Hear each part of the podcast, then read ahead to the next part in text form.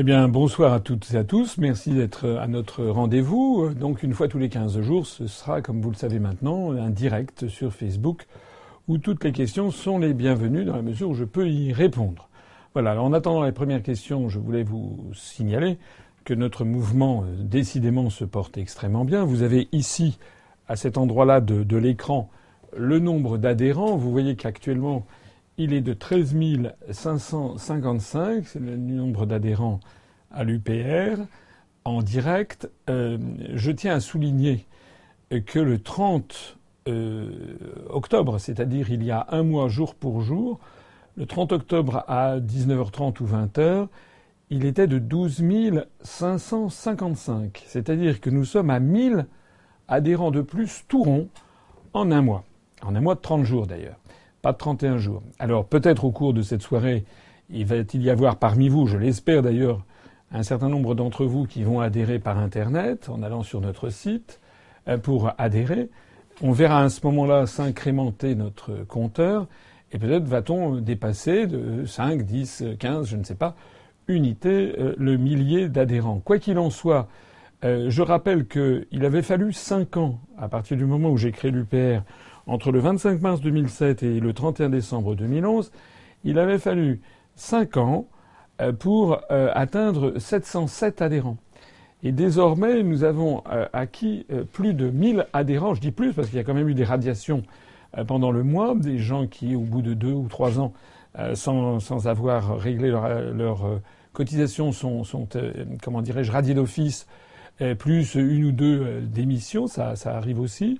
Euh, nous avons donc fait plus de 1000 adhérents en un mois, alors que nous en avions fait 707 en cinq ans au début. C'est pour vous montrer à quel point le mouvement euh, est en pleine croissance. Voilà ce dont je, bien sûr, je me félicite. Ça se mesure également, pour ceux d'entre vous qui euh, suivez la page Facebook, vous le savez, ça se mesure également par le succès de plus en plus important que je rencontre dans les réunions publiques que j'ai faites au, cours des dernières semaines, avec par exemple 117 personnes présentes à Brest, 240 à Aix-en-Provence, 90 à Manosque, 120 personnes à Limoges, 63 personnes à Aurillac, donc dans des villes qui sont parfois dans des zones très rurales où nous n'avions encore, qu'il y a, il y a un an, on n'avait encore que 4 ou 5 adhérents. Maintenant, euh, je fais des conférences ou des réunions publiques qui réunissent eh bien, plus de 60 personnes. C'est tout à fait impressionnant. Voilà. J'ai suffisamment parlé. On, regarde on jettera un œil tout à l'heure sur le compteur et j'attends la première question. Première question de Fausta Pilar. Quelle est la position de l'UPR par rapport au Conseil de l'Europe? On m'a fait savoir qu'on trouvait que mes, réponses étaient parfois un peu trop longues. Le Conseil de l'Europe, ça n'a rien à voir avec la construction européenne. Enfin, rien à voir. Ça a, ça a, des, ça a des liens, mais ça n'a rien à voir avec les institutions bruxelloises. Le Conseil de l'Europe, d'abord, il est situé à Strasbourg. Deuxièmement, le Conseil de l'Europe a été créé en 1949, donc c'est antérieur euh, à, la, à, la, communauté économique européenne, au marché commun qui a été gravé dans le marbre en 1957. Le Conseil de l'Europe est une espèce d'ONU régionale. Il y a tous les États de l'Europe continentale qui sont au Conseil de l'Europe, à une seule exception près qui est celle de la Biélorussie. Ça veut donc dire que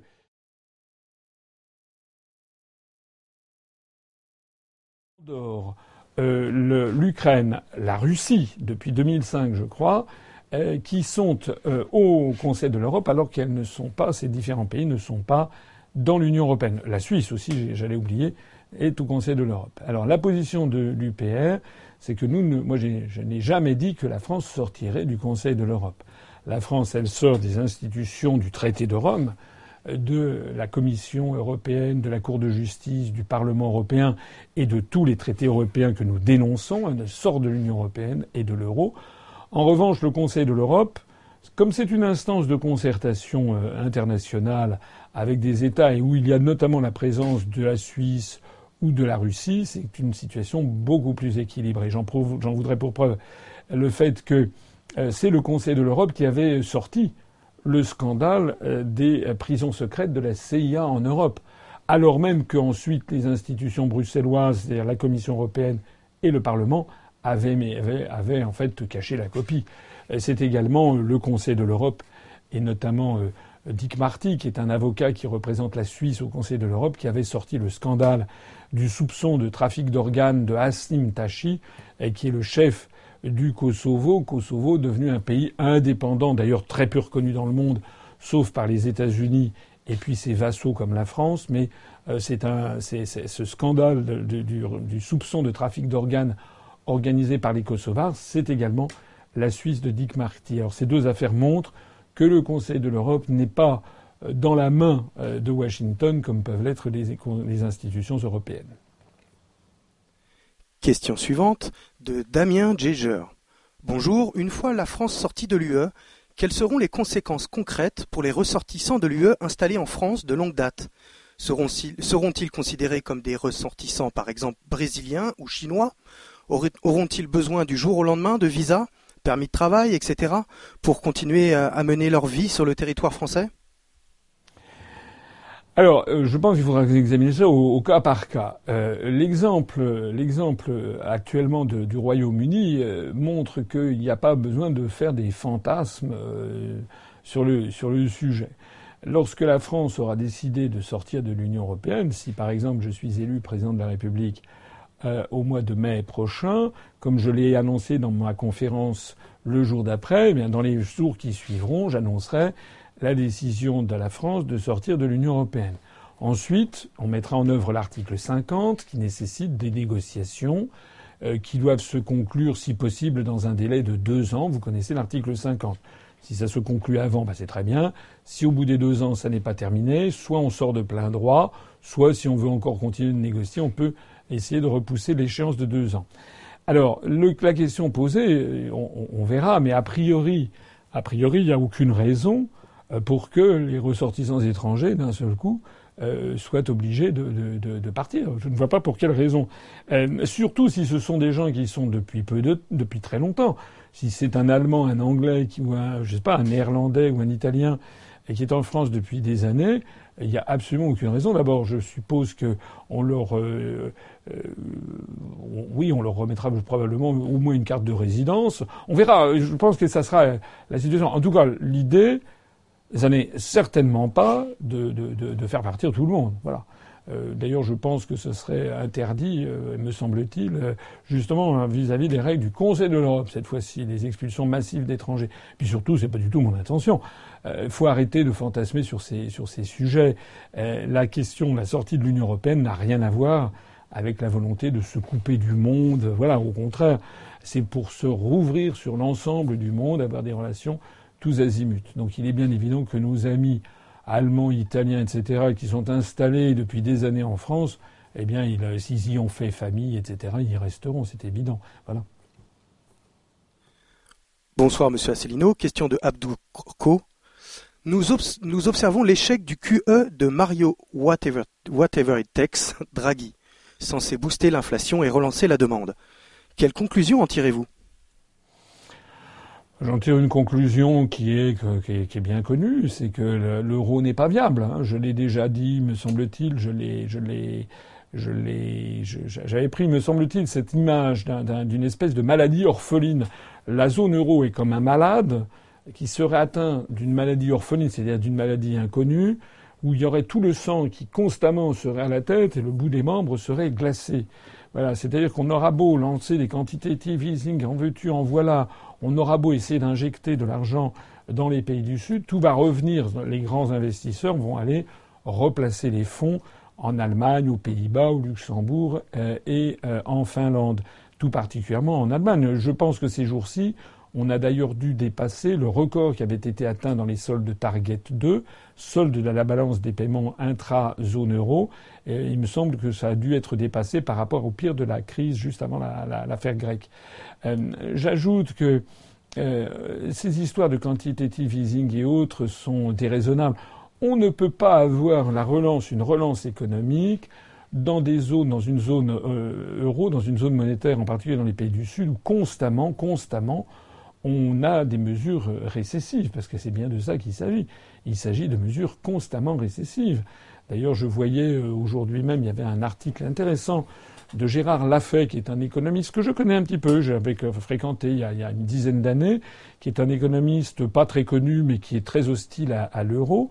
Il a fait un article très intéressant dans le Figaro d'aujourd'hui, je crois, euh, où il explique que, par exemple, le programme de François Fillon, est un programme qui ira au désastre parce que c'est très gentil de, enfin c'est très gentil, non c'est pas très gentil, c'est très méchant de mettre 500 000 personnes, 500 000 fonctionnaires à la porte, euh, de réduire euh, les salaires, etc., d'augmenter la TVA, mais et, tout ça c'est d'ailleurs les, les ces, ces, mesures découlent directement euh, de, du rapport sur les GOPÉ produit par la Commission européenne.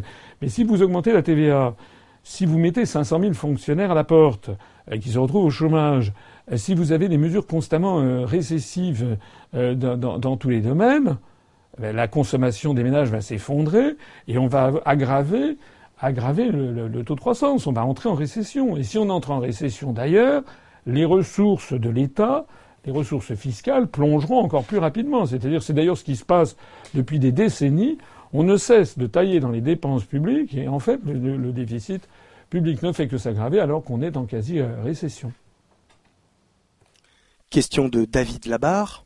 Bonsoir. Si le régime français devient totalitaire et classe l'UPR comme un mouvement dangereux pour la doxa en place, comment vous positionnez-vous et que conseillez-vous à vos adhérents? Écoutez, là, vous me posez une colle parce qu'on n'en est pas là quand même. Bon, on n'en est pas là. J'espère qu'on n'en viendra pas là. Le pire de cette question, c'est qu'elle n'est pas totalement délirante. si je peux me permettre. C'est que il y a, encore 3-4 ans, les gens auraient dit vous délirez, monsieur. Mais malheureusement, quand je vois ce qui a été voté au Parlement européen euh, contre la prétendue propagande de, la Russie sur les réseaux sociaux, euh, il y a de quoi être, un peu, un peu sidéré. Moi, j'ai regardé le, les, les, considérants le texte qui a été, qui a été voté au Parlement européen. C'est absolument ahurissant. C'est une véritable, effectivement, dictature qui se met en place lorsque je vois la façon dont, l'UPR a été encore une fois euh, traîné dans la boue, calomnié par M. Hardisson en nous classant dans la fachosphère, c'est euh, vraiment l'inversion totale des, valeurs. C'est eux, c'est M. Hardisson, c'est ce qu'il dit qui est fascisant c'est du macartisme, c'est il nous insulte, il nous place gratuitement. Alors on est en train en d'examiner les recours possibles avec un avocat, mais paraît-il que ça va prendre au minimum trois mois, ça va nous coûter de l'argent. Et puis après ça, on ne sait pas exactement la justice est dans ce qu'elle est, on ne sait pas ce qui, va, ce qui va ressortir de tout ça, mais c'est absolument scandaleux parce que ça part du principe calomnier, calomnier, il en restera toujours quelque chose. Voilà. Euh, il n'y a pas l'once d'un milligramme, d'un centième de, milligramme de, fascisme à l'UPR, c'est tout le contraire. Nous sommes le parti le plus républicain qui soit, et nous nous battons justement contre une élite fascisante. Il suffit de voir qui est-ce que François Hollande et son gouvernement soutiennent. Il soutient à l'étranger des mouvements, que ce soit en Estonie, en Lettonie, où on commémore les Waffen-SS, que ce soit en Ukraine où il y a une alliance avec des mouvements néo-nazis. C'est ça que soutient actuellement M. Hollande et sa clique. Et d'ailleurs, ce que soutiendra un éventuel président de, républicain euh, bientôt. Euh, il y a encore quelques semaines, là, on a pu constater que la France, une nouvelle fois, a refusé de condamner euh, la glorification des Waffen-SS en Estonie, en Lettonie. À l'ONU, il y a une nouvelle fois une, une, demande, enfin une, une, résolution qui a été présentée à l'Assemblée générale des Nations unies par la Russie, qui a été très très largement adoptée, sauf par les États-Unis d'Amérique et puis je sais plus quoi, la République de Palau et le Costa Rica ou quelque chose comme ça, et puis tous les pays de l'Union européenne qui ont refusé de, de, voter cette résolution par solidarité euh, européenne. Alors voilà, maintenant, est-ce que ça va se limiter à ça ou est-ce qu'ensuite on aura vraiment des mesures coercitives d'interdiction, je, n'ose pas, je n'ose pas le croire. Euh, là, ça voudrait dire que vraiment on passerait encore à un stade, supérieur. Mais il faut être vigilant, c'est vrai. Euh, je pense qu'actuellement, dans le monde d'aujourd'hui, tout est fait de façon beaucoup plus, euh, beaucoup plus insidieuse. Actuellement, l'UPR est autorisée légalement, mais elle est interdite dans les, grands médias, tout le monde le sait. Il faut donc que le maximum de gens se mobilisent. Je l'ai déjà dit, je le redis, je le redirai toujours, plus nous serons nombreux, plus il y aura d'adhérents à l'UPR, je pense toujours à mon compteur, plus les gens vont se mobiliser, plus on a des adhérents, des militants qui vont coller des affiches, distribuer des tracts, et plus euh, l'idée de nous museler deviendra, impossible. Encore une fois, j'ai commencé mon propos tout à l'heure. Je répète ce que je disais. En ce moment, notre notoriété grimpe en flèche et l'intérêt que nous portent de plus en plus de Français grimpe en flèche. Finalement, c'est le meilleur antidote que l'on puisse apporter au poison qui nous menace. Question de Dasseguin. Bonsoir, monsieur Assolino. Il se trouve que je suis allé voir un maire cet après-midi. Il m'a demandé si le programme était chiffré. Avez-vous prévu de chiffrer les recettes et dépenses du programme plus précisément? Oui, alors euh, bien sûr, on aura, euh, on, aura euh, éventuellement, on précisera les, chiffrages. À propos de chiffrage, je, ne sais pas quel était ce, maire. Il y a d'abord deux choses à dire. C'est que on c'est très gentil d'abord d'être allé voir un maire pour obtenir un, parrainage. Il faut bien toujours préciser au maire qu'à la limite, le programme de mon programme présidentiel ne devrait le concerner que de façon relativement accessoire. Ce qu'on demande d'un maire d'abord, c'est d'assumer la démocratie. Nous sommes un mouvement politique qui avons fait 190 000 électeurs le 6 décembre dernier, il y a bientôt un an, avec 0,9% des suffrages. Si, comme je l'espère, je suis candidat à la présidentielle, je ferai certainement, enfin je l'espère, bien davantage. Donc la question c'est de savoir est-ce que ce maire accepte ou non de permettre à un courant d'opinion en très très forte croissance de s'exprimer.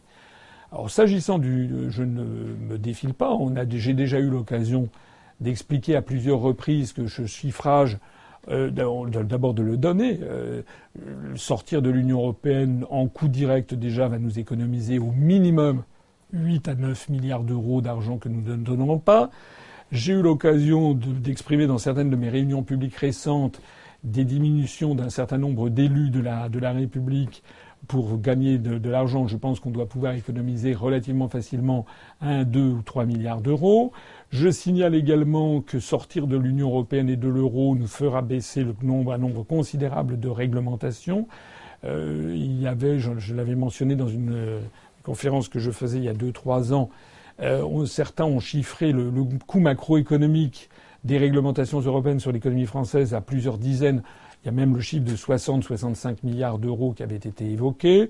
Je signale également que l'euro, euh, la récession que l'on nous, impose, euh, j'en parlais tout à l'heure, les faibles taux de croissance euh, cesseront quand on sera sorti de l'euro, qu'on aura pu déprécier le franc nouveau et procurera des fortes ressources fiscales à l'État. c'est toujours ça dans le problème du chiffrage des, programmes. En général, les gens veulent voir la, liste des dépenses, mais ils oublient de regarder les, recettes. Il faudrait expliquer, par exemple, à ce maire que ça n'est pas en diminuant les dépenses que l'on va atteindre l'équilibre budgétaire. Ça paraît contre-intuitif, comme on dit maintenant, et c'est pourtant le cas, puisque les recettes dépensent assez souvent des dépenses. Euh, mais j'aurai l'occasion dans les semaines et les mois qui viennent de préciser, ce, de préciser cet aspect, cet aspect des choses. Et puis il faudrait surtout aussi dire à, au maire qu'il demande la même chose aux autres. Voilà. Alors peut-être est-ce qu'il avait à l'esprit parce que je sais que c'est souvent quelque chose qui m'a été, interrogé là-dessus, c'est le, volet de, des nationalisations, des renationalisations de ce programme. Je rappelle que la majorité, pas toutes, mais la majorité des entreprises qui sont citées comme devant être renationalisées ou interdites de privatiser sont de facto encore dans main publique. Elles ont commencé à être privatisé. EDF est encore en main publique. Voilà. Donc j'ai bien précisé que ceci, on verra euh, notamment le type de nationalisation à effectuer. Ça peut être une nationalisation totale à 100% du capital. À ce moment-là, ça s'appelle une étatisation. Ça peut être aussi une nationalisation à 51% simplement et puis il y a 49% qui restent en main privée.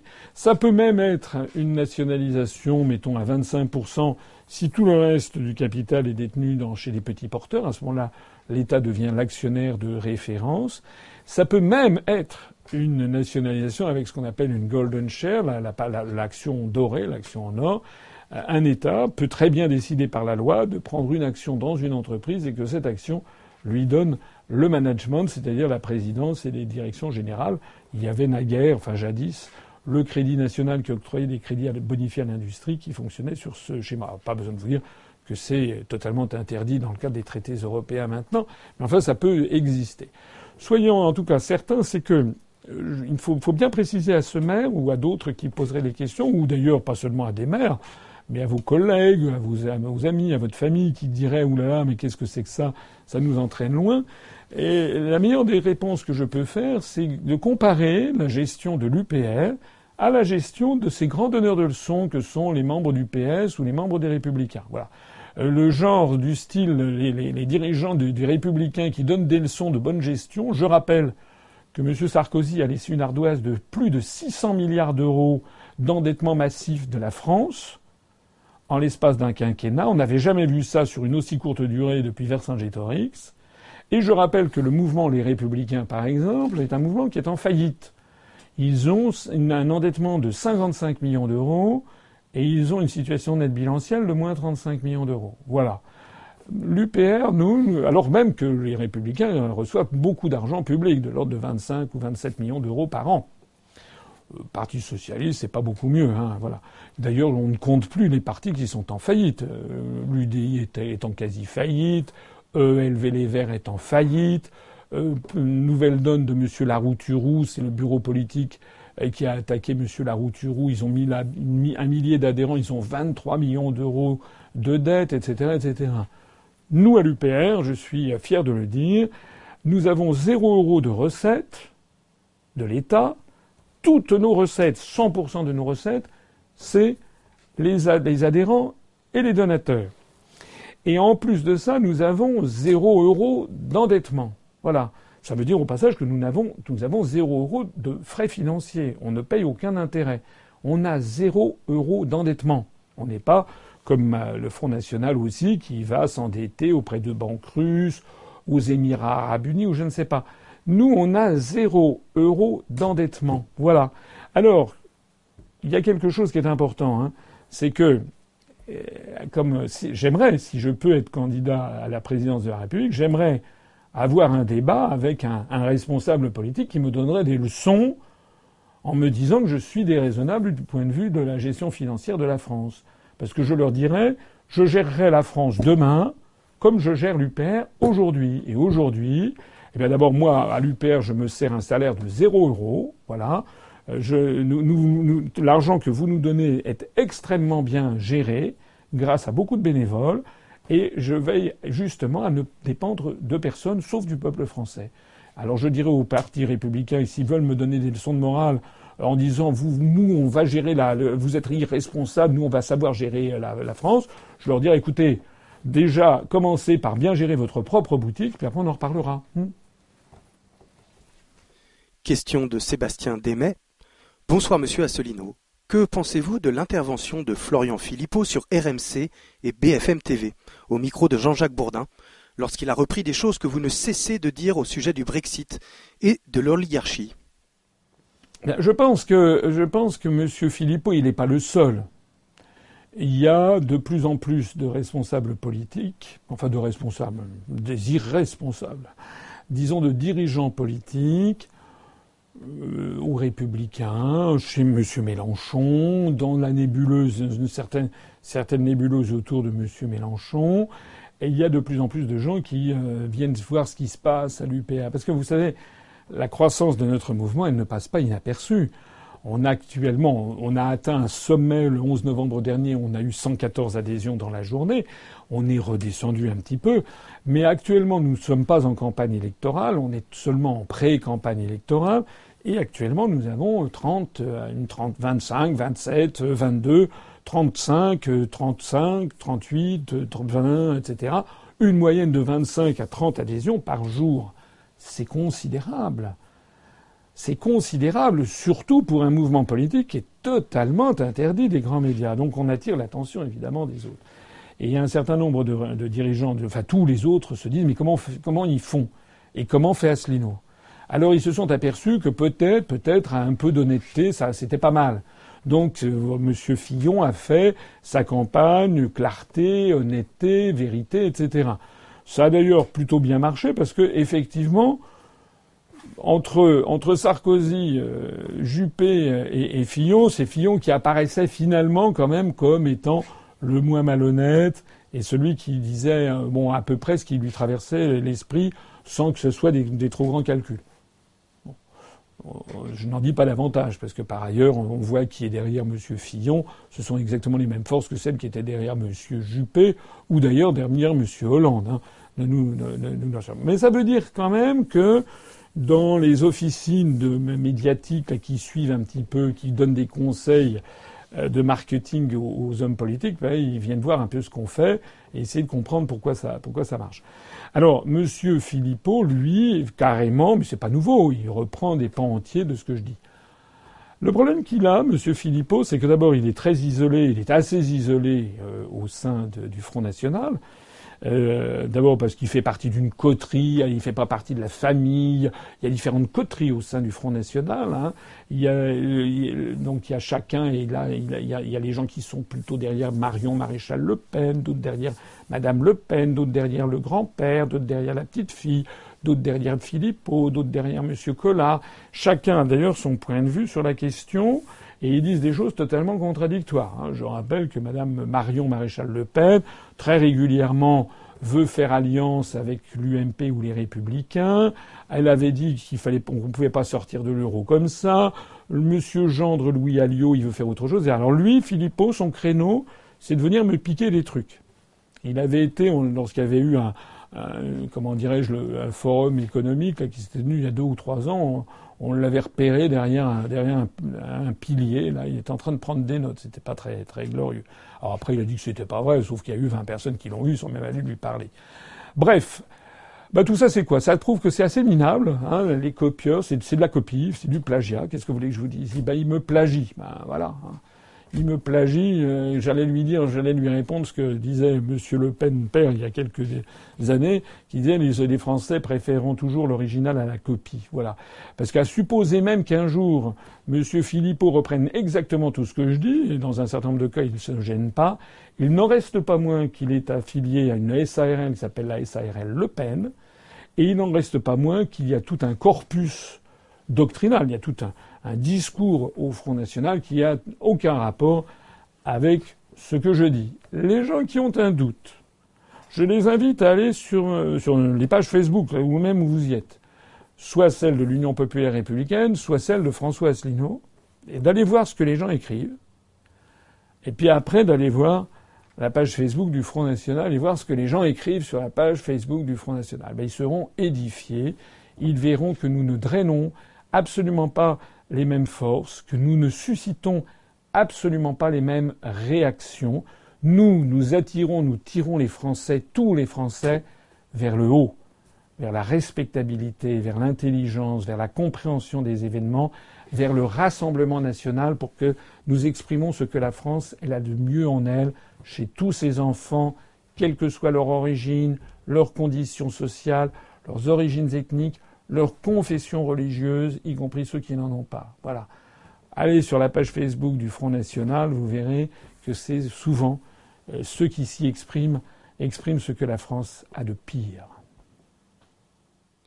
Question de Virginie Fix. Bonsoir Monsieur Assolino. Quel est votre programme pour l'avenir de notre système de santé, mis à mal par le gouvernement actuel? Alors c'est un vaste sujet. Alors là, je vais vraiment extrêmement rapidement parce qu'on me fait déjà signe que j'ai tendance à parler, mais mes réponses continuent à être toujours un peu trop longues.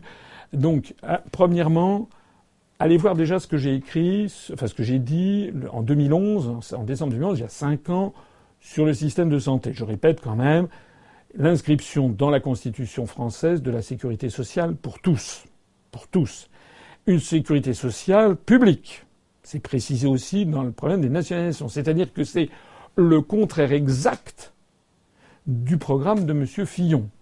J'insiste au passage d'ailleurs sur le fait que le programme de M. Fillon n'est pas le programme de M. Fillon. C'est en fait l'application des directives venues de Bruxelles en vertu de l'article 121 du traité sur le fonctionnement de l'Union européenne qui fixe les grandes orientations de politiques économiques. C'est d'ailleurs pareil lorsque M. Fillon dit qu'il veut augmenter la TVA et faire baisser l'impôt sur les sociétés, c'est-à-dire très exactement augmenter la TVA, ça veut dire faire payer les pauvres, parce que tout le monde en France, même les gens les plus pauvres, quand ils achètent un produit, sont obligés de payer la TVA. Donc augmenter la TVA, ça veut dire faire payer les pauvres. Baisser l'impôt sur les sociétés, ça veut dire euh, faire moins payer les riches. C'est ça que ça veut dire. Eh bien, ce programme-là est exactement inscrit dans le rapport des grandes orientations de politique économique pour l'année 2016-2017 que la Commission européenne a publié le 18 mai dernier. Enfin, il y a eu une version le 18 mai dernier euh, que je tiens. D'ailleurs, on va mettre bientôt en ligne un dossier sur cette question qui sera, tout le monde pourra le constater. Ce qui veut dire, d'une part, que le rapport, le, projet politique de M. Fillon euh, sur ces questions est tout à fait scandaleux, mais ça veut dire aussi que le, candidat de la gauche qui appliquera, qui voudra rester dans l'Union européenne, ou que Mme Le Pen d'ailleurs, qui veut rester dans l'Union européenne, ou M. Dupont-Aignan, ou M. Mélenchon, il propose de renégocier les traités, etc. Mais en fait, il ne propose jamais comme nous. Nous, on sait qu'on ne peut pas renégocier les traités. À partir du moment où un responsable politique dit je vais renégocier les traités, ça veut dire je m'apprête à vous en fumer. C'est ça que ça veut dire. Hein C'est aussi clair et net. Tous les autres candidats appliqueront le rapport des grandes orientations de politique économique. Alors nous, je reviens à mon propos. Interdiction, bien entendu, de privatiser la sécurité sociale. C'est un élément fondamental, structurant, structurant de la société française. Voilà. Et pas depuis 45 uniquement, je l'explique dans mes conférences. Ça fait depuis sept siècles que les Français tiennent à avoir un État qui assure la justice et sociale et l'égalité sociale devant les Français, notamment devant ces grands moments d'une vie, ou moments tragiques, qui sont la maladie et, la mort. Donc, euh, nous nous inscrirons dans la Constitution le principe de la sécurité sociale pour tous, entièrement publique, nous inscrivons également le principe des retraites par répartition. Ça, c'est très important. Et nous mettrons le paquet euh, sur un certain nombre de, choses en matière, euh, comment dirais-je, médicale. Je l'avais déjà annoncé dans le programme. On améliorera les, remboursements des soins euh, pour notamment des soins oculaires et des soins dentaires. J'avais dit ça en, mois, en 2011. Je ne savais pas que celui qui allait être président de la République, M. Hollande, allait se moquer des gens qui n'avaient pas beaucoup de moyens en France en les appelant les sans-dents. Nous, nous estimons qu'il faut améliorer ces soins. Et puis également, euh, dans, un certain nombre de domaines, eh bien, nous attirerons, nous, essaierons d'augmenter les dotations de l'État, notamment sur la politique en faveur des handicapés, parce que c'est un vrai sujet sur lequel la France a pas mal de retard. Euh, donc euh, loin de nous l'idée de privatiser la sécurité sociale, parce que le projet de M. Fillon, comme de, il a déjà commencé. Hein, la, la de la sécurité sociale, ça fait au moins depuis 2012 ou 2013 que la Cour de justice de l'Union européenne s'était déjà prononcée là-dessus, la mise en concurrence. Nous, nous disons non, et nous estimons que les Français ont le droit de dire non à la privatisation de la santé, parce que les Français ne veulent pas avoir une médecine pour les riches une médecine pour les pauvres. Voilà. C'est comme ça. Il est hors de question de faire autrement. Quant aux gens qui diront comment vous ferez du point de vue financier, eh bien, nous, nous publierons des documents sur, sur la question.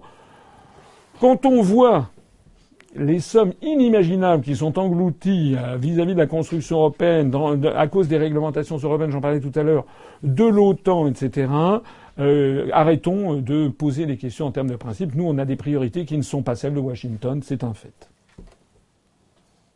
Question de Nicolas Briffaut. Bonsoir Monsieur Assolino. Ma question est la suivante. Même si cette décision fut prise par référendum, ne pensez-vous pas revenir sur les mandats présidentiels et les repasser à sept ans? Cela redonnera du pouvoir au président et laissera une plus, grande marge de manœuvre aux élus qui veulent changer les choses, puisqu'on sait que même sept ans, c'est très court pour de bonnes réformes. Alors je suis un peu... Euh, c'est bien, il y a des questions très diverses. Euh, je suis un peu, euh, embarrassé pour répondre, euh, parce que fondamentalement, je suis d'accord avec ce que, dit M. Briffaut, je crois. Euh, je pense que c'était une bêtise de passer du septennat au quinquennat. je pense que c'était une erreur, pour plusieurs raisons. D'abord parce que le septennat, effectivement, donnait à un président une durée significative pour agir. Le quinquennat, on l'a vu, c'est quand même assez bref finalement. Deuxièmement, euh, cette durée pour agir euh, permet euh, justement de, de, ne pas dépendre constamment de l'air du temps.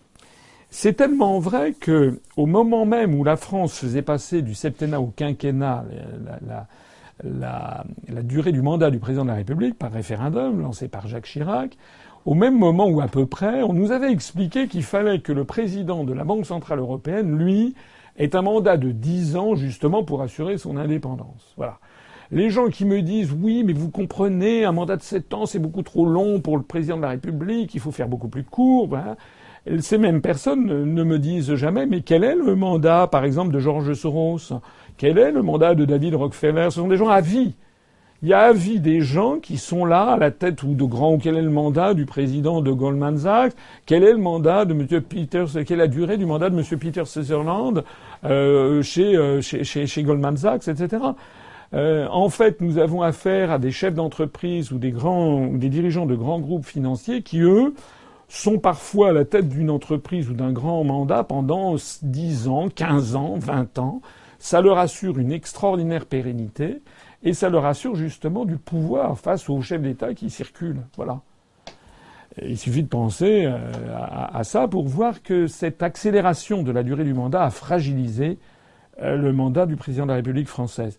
Alors j'ajoute en plus qu'il y a un autre problème, c'est que réduit à cinq ans, maintenant le président de la République a exactement la même durée euh, qu'une législature. Et, donc, il est avant, sous les présidents de la République antérieure, on avait en général, on avait en général au moins deux premiers ministres. Euh, Charles de Gaulle, entre 1958 et 65, avait eu deux premiers ministres, euh, Michel Debré, euh, puis Georges Pompidou. Entre 1965 et 1969, il en avait eu deux, Georges Pompidou et Maurice Couve de Murville. Georges Pompidou lui-même entre 1969 et 1974, date de son décès, avait eu deux premiers ministres, Jacques Chaban-Delmas, puis euh, Pierre Mesmer. Euh, Valéry Giscard d'Estaing avait eu lui aussi deux premiers ministres, Jacques Chirac, puis euh, Raymond Barre, etc. Maintenant, depuis la réforme du quinquennat, en fait, on a l'impression que un président de la République, il a, il a, il doit avoir son premier ministre. Bon, alors c'est pas tout à fait vrai. Euh, mais ça, a été vrai en tout cas avec, euh, avec Nicolas Sarkozy et, François Fillon. François Hollande, lui, il a eu Jean-Marc Ayrault et, et, euh, Manuel Valls, j'allais l'oublier celui-là, Emmanuel Valls comme Premier ministre. Bon, donc c'est pas tout, forcément vrai ce que je dis, mais il y a quand même plutôt tendance à avoir un chevauchement du président et du Premier ministre, parce que la durée de cinq ans est assez brève. Et puis surtout, il y a également le chevauchement de la durée du mandat du président et de la durée du mandat de la, législature. Euh, ça veut dire que euh, pour régler une crise constitutionnelle ou une crise politique majeure, le président de la République a le droit de dissolution. Lorsque son mandat est de sept ans, il pouvait dissoudre l'Assemblée nationale. Aujourd'hui, il le peut toujours, le droit de dissolution existe toujours, mais imaginons que, par exemple, euh, le président de la République dissolve l'Assemblée, nationale au bout de trois ans. Lui, son mandat se terminerait au bout de, deux ans. Que fait le successeur? Il est obligé quasiment euh, de, dissoudre l'Assemblée, ou alors on va avoir une disjonction systématique de la durée de la législature et de la durée de l'élection présidentielle. Voilà. Je suis favorable à un septennat, sur le principe. Maintenant, il y a la politique. La politique, je n'avais pas envie de mettre dans mon programme parmi les priorités le retour au, le retour au, septennat. Parce que je pense que ça nécessiterait des explications. Ça pourrait peut-être être mal interprété ici ou là avec des gens qui disent prêteraient aussitôt la volonté de vouloir euh, reprendre le pouvoir ou je ne sais pas quoi. Donc je n'ai pas jugé que c'était euh, prioritaire. Donc ça ne figure pas euh, dans, dans, le, dans mon programme présidentiel. Cela étant, les cinq ans, si je suis élu, les cinq ans permettront de régler le problème pour lequel essentiel j'aurais été élu, c'est-à-dire faire sortir la France de l'Union européenne, de l'euro et de l'OTAN. Et puis après, on verra. Éventuellement, pourquoi pas, éventuellement réfléchir à ça, mais en tout cas, ça n'est pas dans mon programme immédiat. Question de Pierrot Robineau. Bonjour, vous dites qu'il n'est pas possible de réformer le traité de Lisbonne. Pourtant, les traités de Rome et de Maastricht ont été réformés. Peut-on avoir un éclaircissement sur ce sujet, s'il vous plaît? Merci. Oui, en fait, tous les traités ont été réformés, c'est exact, puisque tous les traités européens sont en fait la reprise de traités antérieurs qui, comme des poupées russes, grossissent mais en reprenant le même corps d'origine. Donc il y a le traité de Rome de 1957 qui a été très profondément modifié, mais on a repris un certain nombre d'articles à l'intérieur du traité de Rome pour en faire le traité de Maastricht de 1991, euh, signé à Maastricht en décembre 91, ratifié par la France en septembre 92, entré en vigueur le 1er janvier 93. On a repris des, les, les, articles antérieurs, on a changé les numéros. Après le traité de Maastricht, il y a eu le traité d'Amsterdam de 1998 et qui a repris le traité de Maastricht en ajoutant encore de nouveaux éléments, notamment les questions migratoires. Après, on a eu le traité de Nice qui a repris le traité d'Amsterdam, encore une fois en bouleversant les numérotations et en prenant des décisions différentes du style, enfin, en, posant des, points nouveaux du style la, discordance entre le nombre de députés allemands et le nombre de députés français. Par Et puis après ça, il y a la Constitution européenne qui a été retoquée par les Français. Cette Constitution européenne, c'était en fait un nouveau traité. Et il y a eu un problème de conception entre les Français qui croyaient qu'on allait leur montrer une constitution qui faisait 4-5 pages, et puis ils ont découvert un traité international de 250 pages, qui est en fait un traité qui reprenait dans le corps du, texte eh bien des, des, principes de politique économique ultralibérale en l'occurrence, et c'est une des raisons essentielles pour lesquelles ça a été retoqué. Et puis tout ceci a été repris ensuite dans le traité de Lisbonne. Alors pourquoi est-ce que je dis que les traités sont irréformables? L'interlocuteur, d'une certaine façon, a raison, on les a réformés. Donc ils pourraient être réformés. Si je dis qu'ils sont irréformables, c'est parce que, d'abord, les modifications qui ont été faites au cours du temps sont devenues de plus en plus, euh, euh, comment dirais-je, légères. Le, le, caractère le plus extraordinaire de la Constitution européenne, c'est qu'il n'y avait pas grand-chose de nouveau en définitive.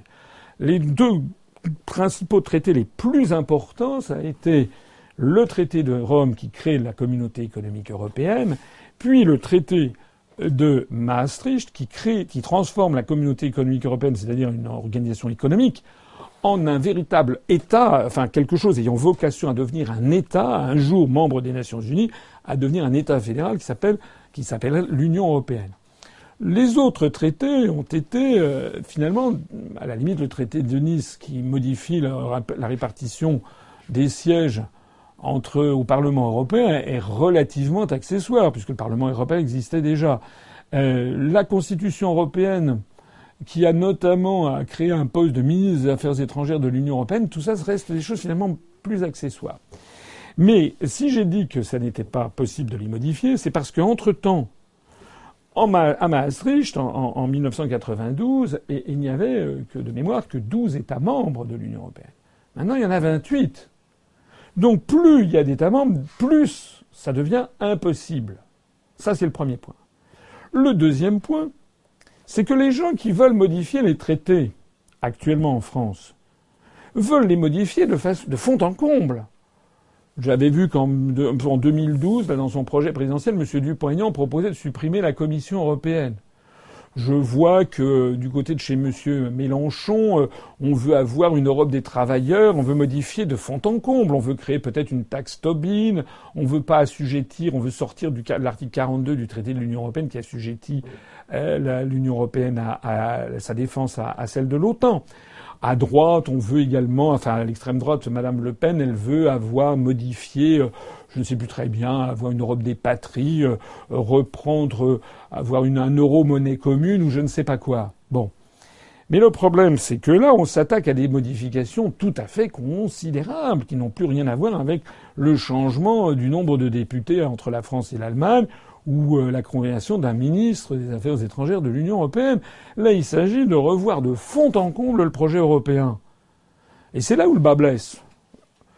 Euh, je, l'explique dans une de mes récentes conférences. Imaginons par exemple que je dise, comme tout le monde, moi je veux changer d'Europe, je propose que l'Europe soit, ne soit plus assujettie à l'OTAN, donc on sort de l'article 42 du traité de l'Union européenne. Bon, je peux toujours le dire, mais je peux être sûr et certain que ça ne marchera jamais.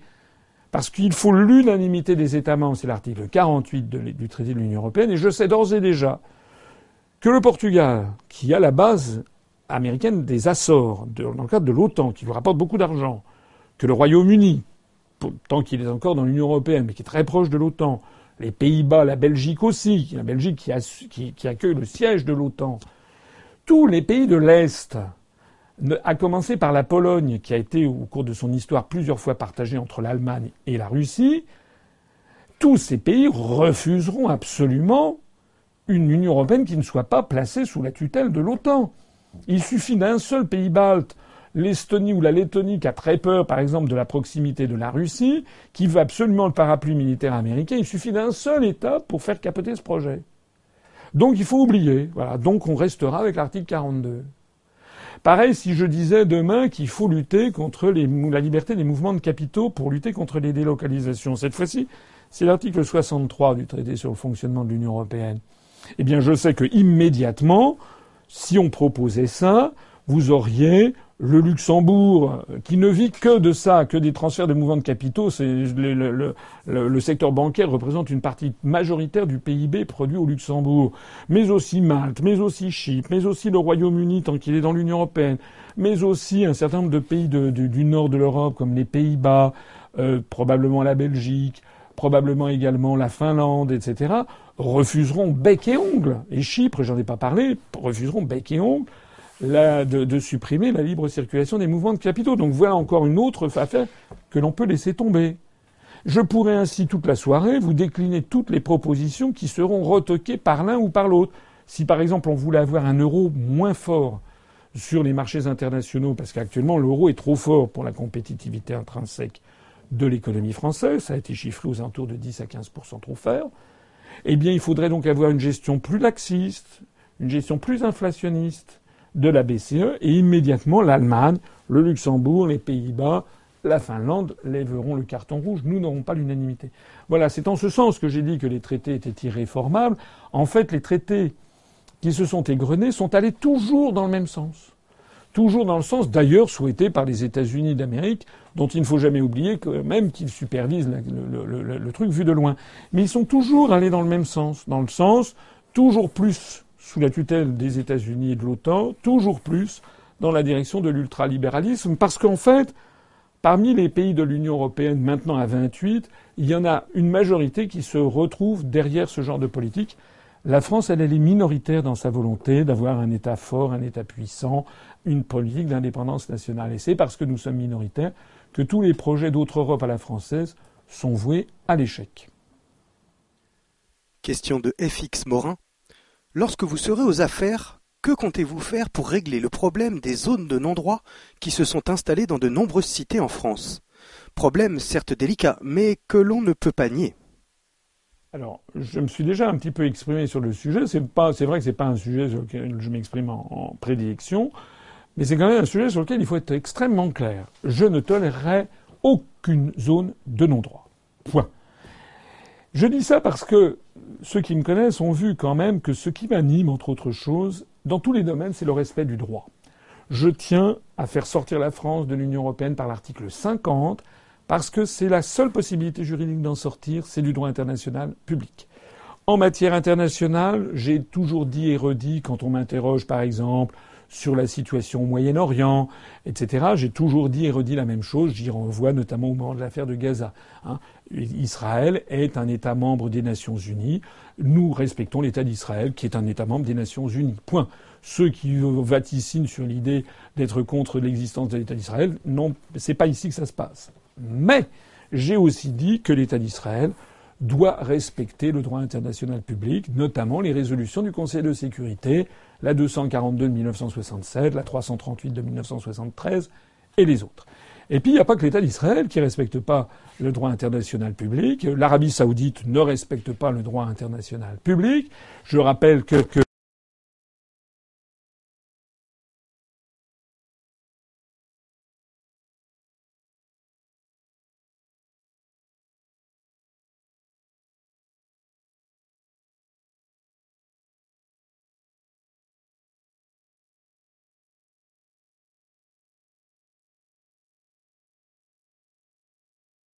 donc que la, que la ville de Médine, la ville de la Mecque, qui sont des villes saintes, qui sont interdites aux non-musulmans d'ailleurs, on peut à la limite considérer que ça n'est pas contraire au droit international, mais un pays qui est grand comme trois ou quatre fois la France, ça, ça n'est pas possible. Voilà. Euh, il n'y a pas que Israël et l'Arabie Saoudite qui ne respectent pas le droit international. Il y en a des tonnes, euh, et euh, peut-être même la France d'ailleurs aussi. Il y a le, le, sur l'affaire du droit international, les États-Unis d'Amérique ne respectent pas le droit international. Faut-il rappeler, par exemple, l'affaire de Guantanamo, où il y a des dizaines de, des centaines de personnes, enfin, pas des, centaines, mais plus d'une, plus d'une centaine de personnes, je crois, qui sont emprisonnées depuis maintenant 15 ans sans aucun jugement. Faut-il rappeler que les États-Unis d'Amérique ont violé la Charte des Nations Unies un nombre incalculable de fois, notamment dans des guerres comme la guerre en Irak, qui est une guerre illégale au regard du droit international, et toutes les manœuvres de déstabilisation des autres États. Alors, je reviens maintenant à mon propos. Je suis un des grands défenseurs du droit international parce que c'est ce qui sépare la barbarie de la civilisation, le droit, c'est ce qui sépare la guerre de la paix. Voilà. Il y a une belle formule dans la Charte des Nations Unies qui dit que les États doivent respecter ça de bonne foi. Maintenant, en interne, je veux faire respecter le droit. L'idée même qu'il y ait des zones de non-droit, pour moi, est un scandale. Donc si je suis élu président de la République, faites-moi confiance qu'il n'y aura plus de zones de non-droit et que je mettrai le paquet. Et je mettrai le paquet pas seulement avec euh, la répression qui est nécessaire, je mettrai le paquet déjà en exigeant que toutes les, les, comment dirais-je, les, puissances extérieures qui viennent mettre leur nez dans les affaires de tel ou tel quartier seront priées de dégager. Hein. C'est pas moi qui ai inventé que l'Arabie Saoudite ou le Qatar vont financer des trucs dans des je ne sais pas quelles mosquées, des, des imams, ou bien que les États-Unis d'Amérique, ils avaient toute une politique en faveur des banlieues. Qu'est-ce que c'est que cette histoire? Est-ce que la France va se mêler de ce qui se passe dans la banlieue de, dans la banlieue de Chicago ou de, ou de Detroit? Est-ce qu'un ambassadeur de France ou est-ce que la France euh, fait des versements, euh, je ne sais pas moi, au royaume du Bahreïn, euh, aux populations chiites qui sont martyrisées par le, par le régime sunnite et pro-américain de, de, de, de, de la, du royaume du Bahreïn. Non. Nous respectons comment dirais-je, les affaires intérieures des autres États. Nous ne devons pas faire d'ingérence. Nous refusons toute ingérence. Donc ça, c'est un point fondamental. Nous refuserons toute ingérence étrangère, y compris dans banlieue et dans les zones de non-droit. Nous sévirons avec, on donnera le moyen aux forces de sécurité. Troisièmement, on va redonner à l'État et au sommet de l'État sa dignité, son autorité et le respect qu'on lui doit. Il y a une chose qu'il faut jamais oublier, c'est que ces zones de non-droit, elles prolifèrent sur quoi? Sur le sous-emploi, le chômage chronique, les petits boulots, euh, un mal de vivre, l'absence de perspective, plus une société qui ne cesse que de mettre en avant des escrocs. Voilà. Il faut dire les choses telles qu'elles sont. Qui est-ce qui est au comment monsieur euh, tel ou tel personnage le plus haut placé de l'État quand vous voyez monsieur euh, comment s'appelait-il euh, monsieur Cahuzac, le ministre des Finances qui organisait des colloques contre la fraude fiscale, on apprend qu'il y a qu'il a plancé, plaqué 20 ou 30 millions d'euros en, en Suisse. Moi, je n'ai pas de compte en Suisse. Voilà. Quand on voit que M. Thévenoud était ministre et puis au moment de payer sa feuille d'impôt, il avait, paraît-il, une phobie administrative, et qu'après ça, il est obligé de dégager et retrouve un poste de député très largement payé, eh bien, ça n'est pas normal. Moi, je paye mes impôts. Voilà. Moi, j'ai un casier judiciaire vierge. Eh bien, toutes ces mesures-là, qui vont redonner aux Français confiance, tout simplement dans les gens qui les dirigent. Nous, nous avons, je l'ai déjà dit souvent, nous, nous avons comme politique que les, candidats de l'UPR à toutes les élections devront avoir un casier judiciaire vierge. J'ai d'ailleurs rencontré il y, a quelques, jours Philippe Pasco, qui a rédigé des ouvrages là-dessus et qui a lancé une pétition. Je suis d'accord. Il y a des dizaines et des dizaines d'emplois en France où il faut avoir un casier judiciaire vierge. On demande d'ailleurs souvent, aux jeunes qui sont dans les cités, etc., pour avoir un petit boulon, on leur demande des choses, un casier judiciaire, et on ne le demanderait pas au, président de la République ou aux députés Qu'est-ce que c'est que ça? Voilà. Alors, vraiment, hein, j'insiste là-dessus. Je pense que une des façons de lutter contre, contre, contre ces dérives, il y a différents, faut toucher différents claviers, mais il y a aussi que l'État suscite de nouveau le respect et l'autorité. Qu'on sache qu'au niveau de l'État, il y a des gens respectables. Voilà. C'est exactement ce qui, passait du temps de Charles de Gaulle.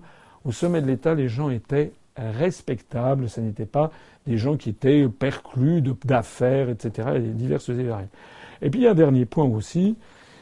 C'est que si on propose, si je propose la sortie de l'Union européenne et de l'euro, c'est aussi pour lutter d'abord et avant tout contre l'appauvrissement des Français et pour augmenter l'emploi. C'est quand même ça l'objectif. C'est-à-dire que je, prononcerai demain, d'ailleurs, je fais une, réunion publique à, Saint-Germain-en-Laye, où je vais faire une nouvelle conférence qui s'appelle Est-il économiquement raisonnable de sortir de l'Union européenne et de l'euro? C'est pas moi qui ai inventé le titre, c'était il y a un certain nombre de responsables d'entreprises, etc. Il y a des gens qui sont un peu inquiets et qui se disent mais quand même, est-ce que c'est pas évidemment les gens qui n'écoutent que TF1 ou qui ne lisent que le magazine Challenge se disent sortir de l'Union européenne de l'euro, c'est la catastrophe. J'expliquerai demain que c'est le contraire qui est vrai. C'est justement parce que nous serons sortis de l'Union européenne que nous allons pouvoir, assez rapidement, je l'espère, casser l'évolution du chômage vers le haut, redonner du travail aux gens, arrêter les délocalisations. On aura mis un terme à la libre circulation des mouvements de capitaux, et que l'on va pouvoir avoir une, gérer notre propre monnaie, déprécier le nouveau franc peut-être de 10% par rapport au cours pivot du dollar, regardez ce qui se passe au Royaume-Uni. Au Royaume-Uni, il y a depuis cinq mois qu'a été voté le Brexit, vous avez une diminution rapide du nombre de chômeurs. Il y a maintenant, je crois, le taux de chômage est bas, il est de l'ordre de 4,5%.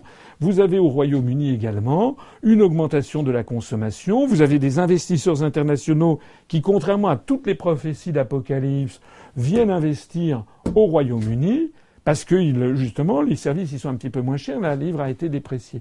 Donc voilà, en fait, il y a tout un panel hein, de, solutions face à ces zones de non-droit.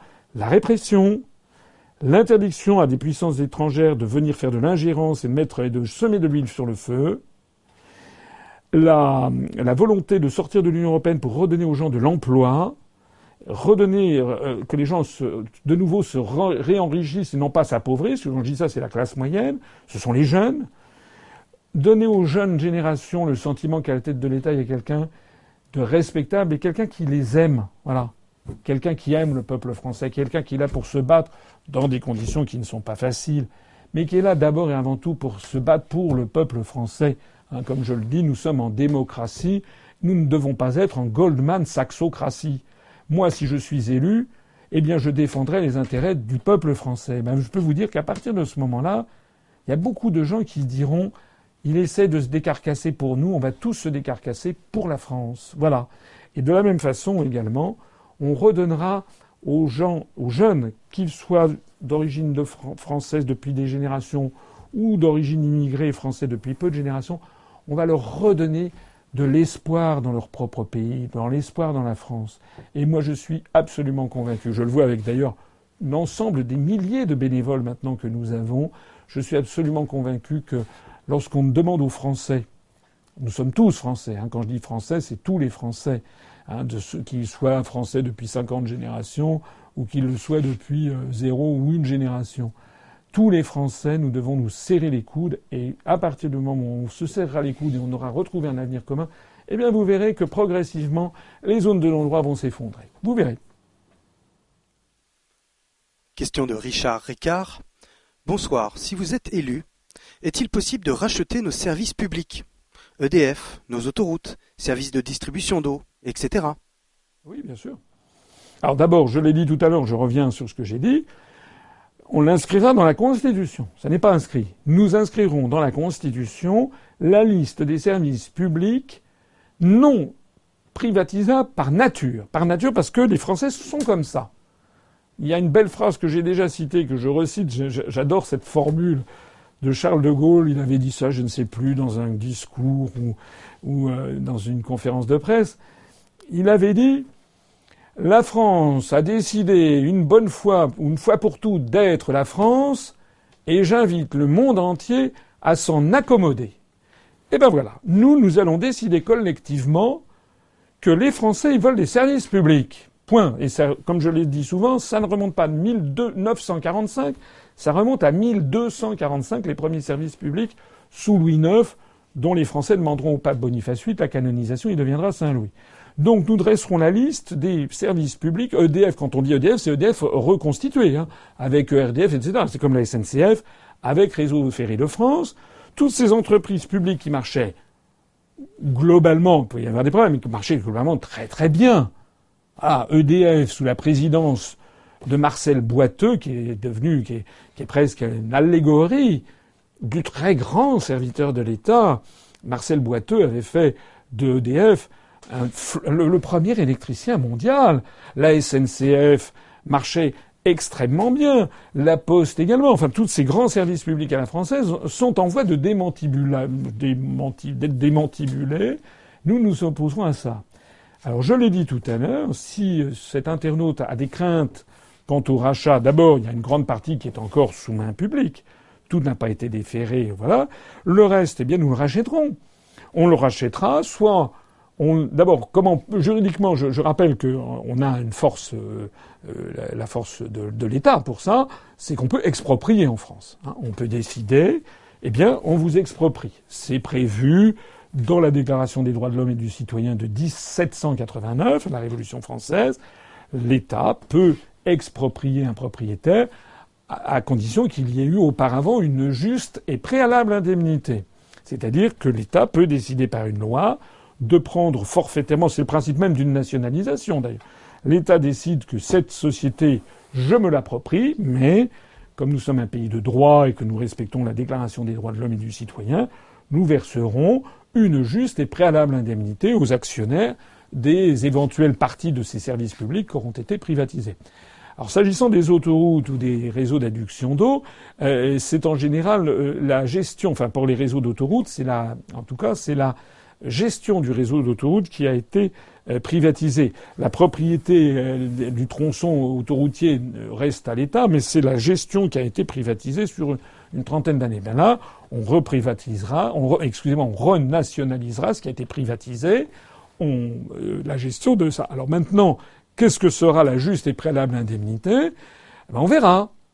Moi, ce que je sais en tout cas, c'est que il semble que les autoroutes qui aient été vendues la gestion des autoroutes qui étaient vendues rapporte beaucoup d'argent.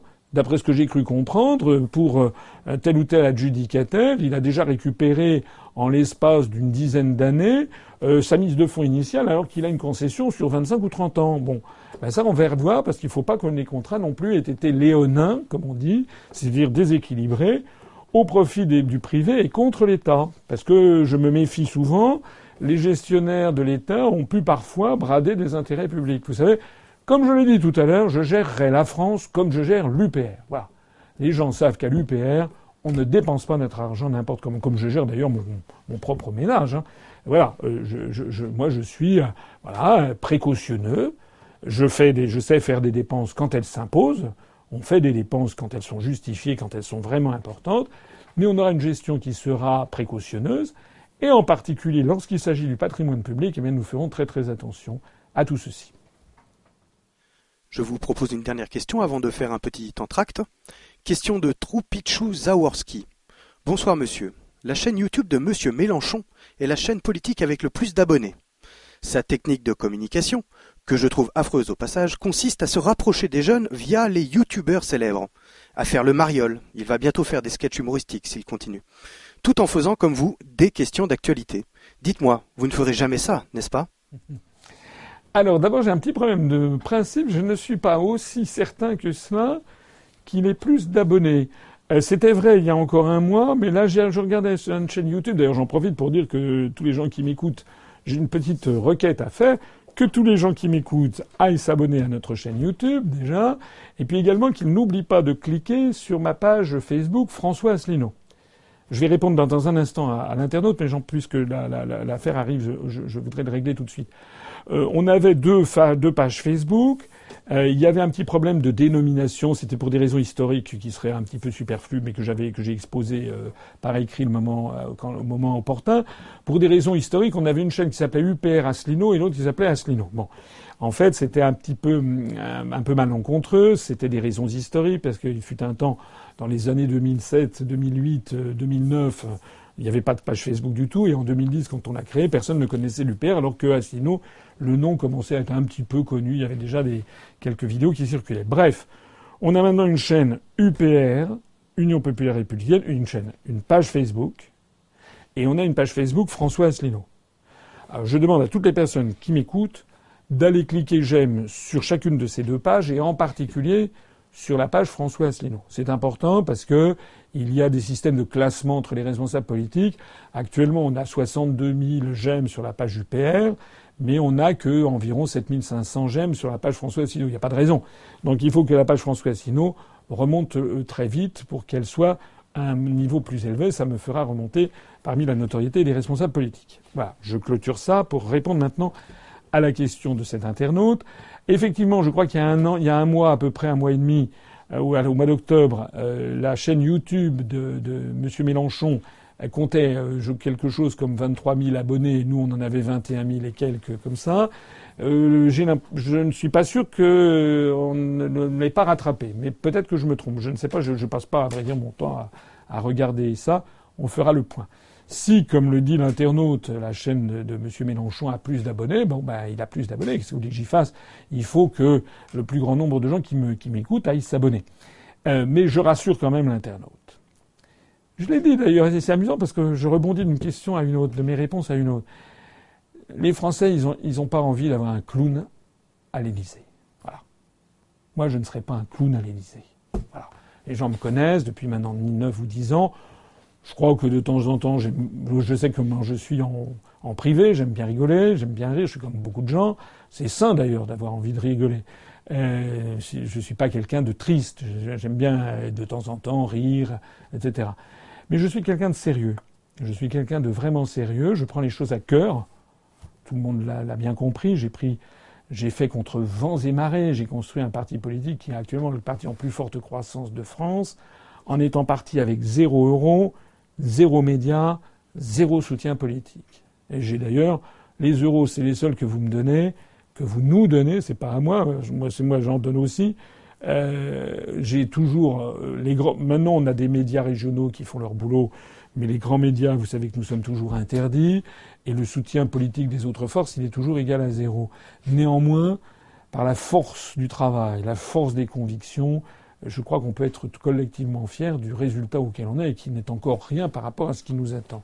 Donc je ne vais pas m'amuser à faire comme Mélenchon. Un jour, j'ai vu, il donnait des recettes de cuisine avec je sais pas quoi. Il y avait de la quinoa, etc. Ça faisait assez tendance. Et puis j'ai vu, il y en avait un qui avait fait ça aussi. C'était comment Hervé Morin, le ministre de la Défense, qui donnait des leçons de cuisine. Euh, bon, enfin voilà. Non, ça c'est pas correct.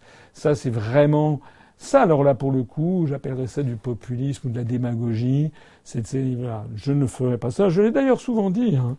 Moi, je n'ai qu'une parole. Si je suis président de la République, il n'y aura pas de First Lady. Ma femme sera la femme du président de la République et elle restera discrète parce qu'elle a sa propre vie professionnelle, elle n'a pas envie d'être la femme de. Voilà, elle, elle, elle, est, elle me suit, elle est, elle est assez impressionnée parce qu'elle m'a vu, elle a vu le départ, elle se demandait où j'allais, mais elle a vu où, où est-ce qu'on est en train d'arriver. Donc elle est, elle est assez impressionnée, elle me connaît, elle sait que je suis quelqu'un de très sérieux, mais pour autant, elle a sa personnalité, elle ne voudra pas être du style à voilà, être sur euh, les, pages de, de, Paris Match ou ce genre de choses. Voilà, même pour mes enfants qui, seront également euh, protégés, et puis parce que euh, ils ont leur vie, hein, voilà.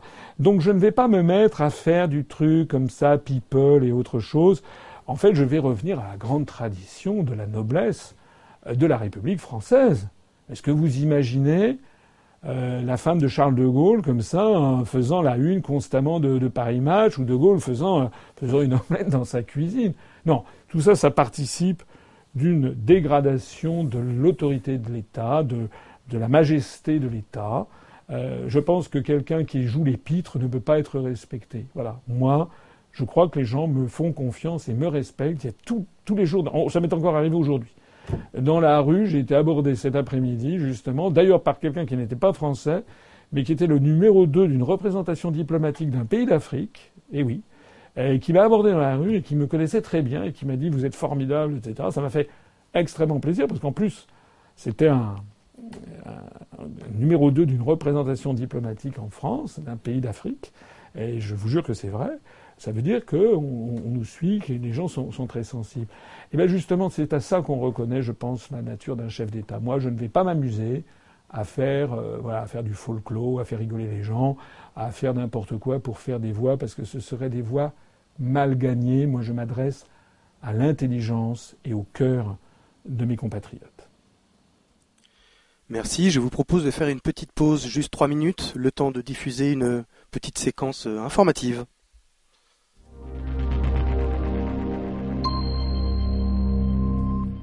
À l'Union populaire républicaine, nous sommes convaincus que la France n'est plus sous le contrôle du peuple. Notre volonté première est donc de rétablir la démocratie. C'est pourquoi nous proposons dans notre programme présidentiel la pleine et entière reconnaissance du vote blanc. En France, lors d'une élection, un électeur inscrit a quatre possibilités d'expression. Soit il vote pour tel ou tel candidat, soit il vote mais en refusant de choisir un candidat. C'est le vote blanc. Soit il met dans l'enveloppe un bulletin non valide. C'est le vote nul. Soit il ne vote pas. C'est l'abstention. Une fois les bureaux de vote fermés, on compte le nombre de bulletins. Puisque le nombre de personnes inscrites sur les listes électorales est connu, on en déduit facilement le niveau de l'abstention. Lors du dépouillement, on met d'un côté les votes pour les candidats et de l'autre les votes blancs et nuls. Les votes blancs et nuls ne sont pas pris en compte dans le décompte des suffrages exprimés. Enfin, on compte le nombre de voix obtenues par les différents candidats. Si on prend l'ensemble des résultats du vote, on obtient cette répartition. Maintenant, gardons uniquement les votes en retirant l'abstention et les nuls. On constate que le gagnant de l'élection est le vote blanc. Mais aujourd'hui, le résultat de l'élection nous est plutôt présenté ainsi. Le fait d'écarter les votes nuls du résultat semble logique. Mais faire de même avec les votes blancs est injuste, car ne voter pour personne indique une volonté de participer à l'élection, mais marque un refus des choix proposés. C'est d'autant plus injuste que, les votes blancs n'étant pas soustraits du nombre total de suffrages exprimés, voter blanc en croyant ne voter pour personne revient en fait à voter à part égale pour tous les candidats. Dans notre programme pour l'élection présidentielle, nous proposons la pleine et entière reconnaissance du vote blanc. Ce qui veut dire qu'une élection à laquelle le vote blanc arriverait en tête serait annulé. Le scrutin serait reporté de quelques mois et tous les candidats de la première élection auraient interdiction de se représenter, ayant été écartés par la majorité des électeurs. Enfin, pour éviter toute fraude, l'Union populaire républicaine propose que l'usage des machines à voter électroniques soit strictement interdit. Les élections s'effectuent au scrutin secret et manuel, au moyen de bulletins de vote en papier, d'urnes transparentes et sous la surveillance des citoyens. Ces propositions permettent d'améliorer l'offre politique et participent au rétablissement de la démocratie.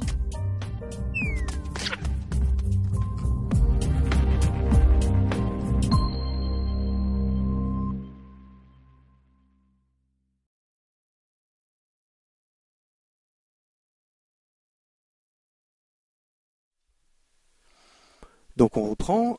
La question suivante est la question de Pat le pirate qui demande Bonsoir Président. Quel est votre sentiment à propos du RSI, qui détruit année après année les conditions de vie des indépendants et des artisans?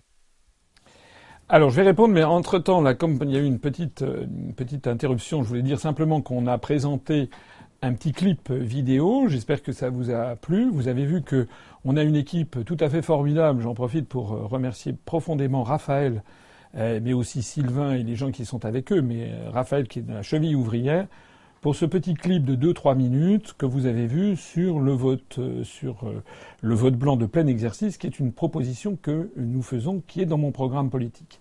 Alors j'espère que ça vous a plu. Dites-nous ce que vous en pensez, parce que nous allons faire ce genre de petit clip de 2-3 minutes sur toute une série de propositions de notre euh, mouvement politique, enfin de, et de mon programme présidentiel au cours des semaines qui viennent.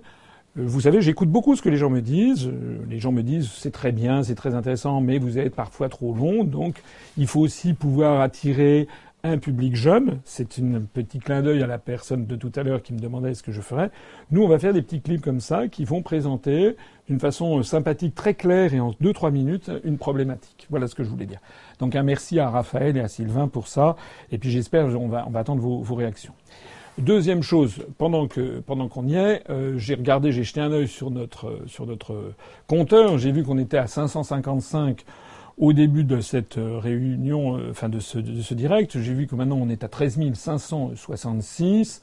Ça veut dire que nous avons eu donc 11 euh, adhésions nouvelles par Internet au cours de, de, de 1h20 qui a commencé. C'est très bien, je vous en remercie. J'ai vu que ça arrivait d'un petit peu partout, comme naturellement d'habitude. Ça vient, j'ai vu de, des, des, des Alpes-Maritimes, de l'Hérault, de la Haute-Garonne, de la Dordogne, de la Meuse, euh, de, du Tarn, de Malaisie. On a eu également, je, il me regarde peut-être en ce moment, j'envoie un, un, un, message à ce Français expatrié qui habite en, en Malaisie, donc à l'autre bout du monde, comme d'ailleurs à tous ceux qui ont adhéré, euh, j'ai peut-être oublié un ou deux départements, qui ont adhéré, merci beaucoup et continuez, continuez à nous, à nous rejoindre. Alors maintenant, la réponse, je vais être bref parce qu'il paraît que mes réponses sont un peu trop longues. Le RSI, ça va pas du tout, soyons clairs. Euh, ça, ça, les, les, modalités en sont calamiteuses. Et donc, euh, j'aurai l'occasion de présenter un, un, un, projet assez bref, mais il y aura, euh, comment dirais-je, une remise à plat complète. Ça ne peut pas durer, les, ça marche pas, c'est une, catastrophe. On va essayer de faire les choses en clair pour que les gens ne soient pas dans la situation dans laquelle ils sont actuellement avec ce système qui, ne, qui donne une, une insatisfaction absolument générale. Question suivante de Kemaïs Marzouk. Bonsoir Monsieur François Asselineau. Pouvez-vous nous dire si dans votre programme vous comptez intégrer la déclassification des dossiers secrets défense de l'État français, à l'instar des États-Unis et de Wikileaks ou de Julien Assange Cordialement. Alors, euh, je vois entre-temps qu'on a encore gagné un nouvel adhérent, à 567. Euh, à vrai dire, je, là, je suis un peu pris de court parce que honnêtement, c'est un sujet que je n'avais pas envisagé. Euh, il faut, faut, pourquoi pas. Euh, je, je n'ai pas, je n'ai pas, je, je, suis toujours un peu hésitant à prendre une position parce que je suis quelqu'un de, je suis quelqu'un de sérieux, voilà. Je, et je préfère dire, écoutez, je ne sais pas, je n'y ai pas réfléchi, je vais y réfléchir plutôt que de lancer un truc comme ça à l'emporte-pièce. Je crois que je connais suffisamment bien les dossiers en général pour que lorsque là, sur une histoire comme ça, je n'y ai pas réfléchi, je le dise avec franchise. Je me permets quand même de préciser, puisque cet internaute a souligné notamment euh, Julien Assange, euh, voilà, que euh, je l'avais déjà dit, je, le répète, si je suis président de la République, nous accorderons le, droit d'asile à Julian Assange et également à Snowden euh, qui est en, en, en Russie. Voilà, c'est le devoir de la France, de façon générale, d'accorder le droit d'asile à des gens qui sont persécutés, non à la fois pour leurs opinions politiques, mais aussi pour avoir été ce que l'on appelle maintenant les lanceurs d'alerte.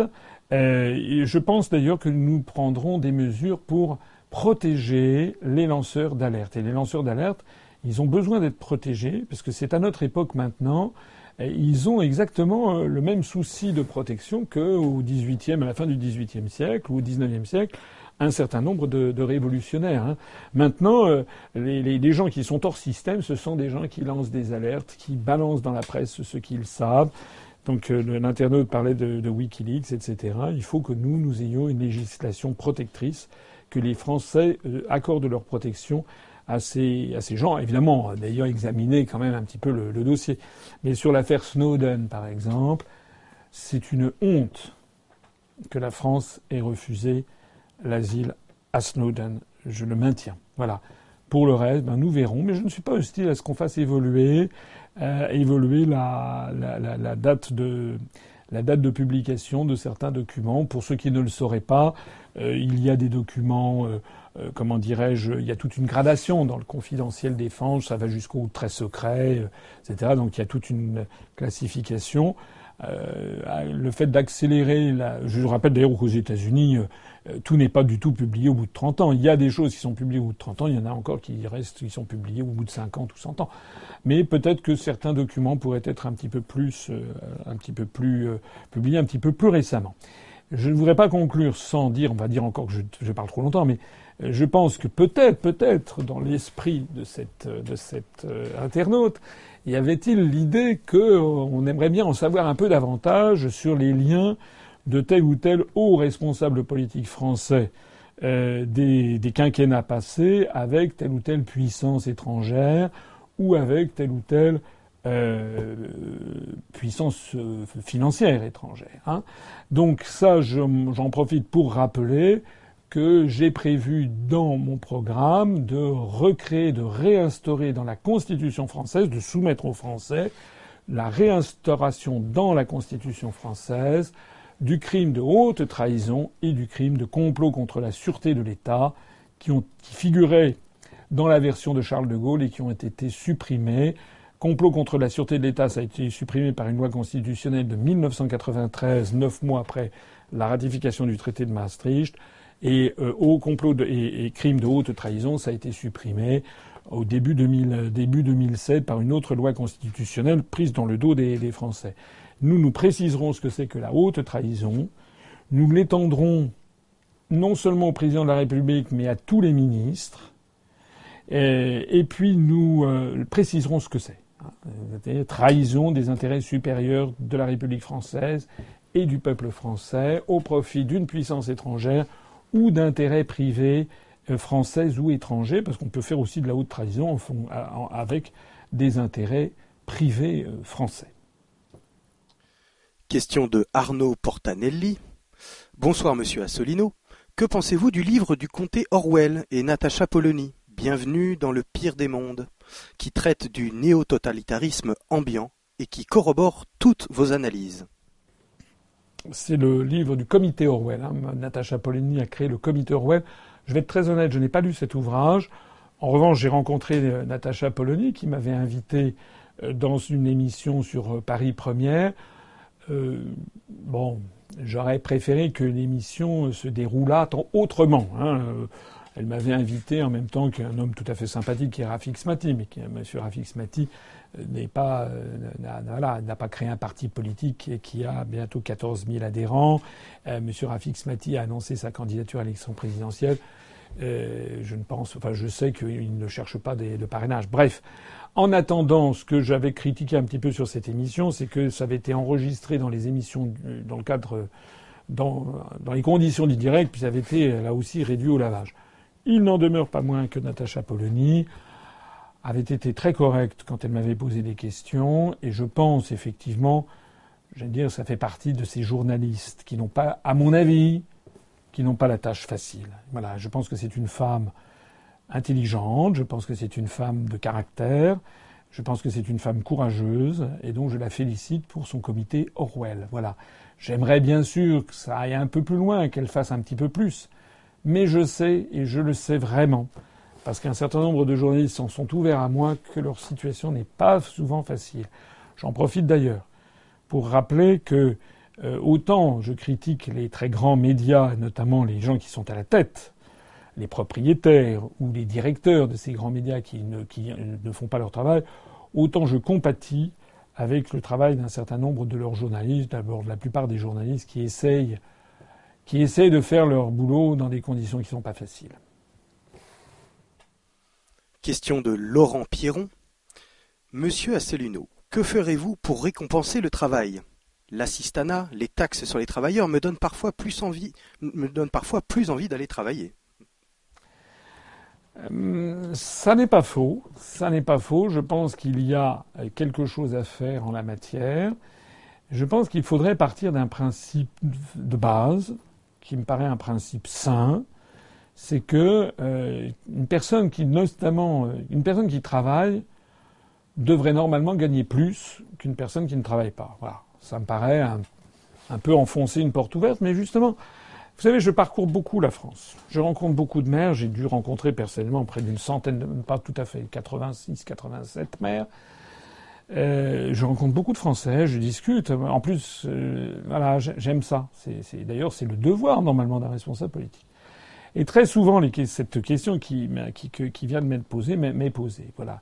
Il y a des gens qui estiment, ils ont, je crois, raison, euh, que quelqu'un qui a travaillé, qui travaille, doit gagner par principe plus que quelqu'un qui ne travaille pas. Alors évidemment, quelqu'un qui d'un seul coup euh, se retrouve au chômage, etc. Euh, c'est pas, c'est pas, il faut normal, c'est normal qu'on, l'aide, voilà.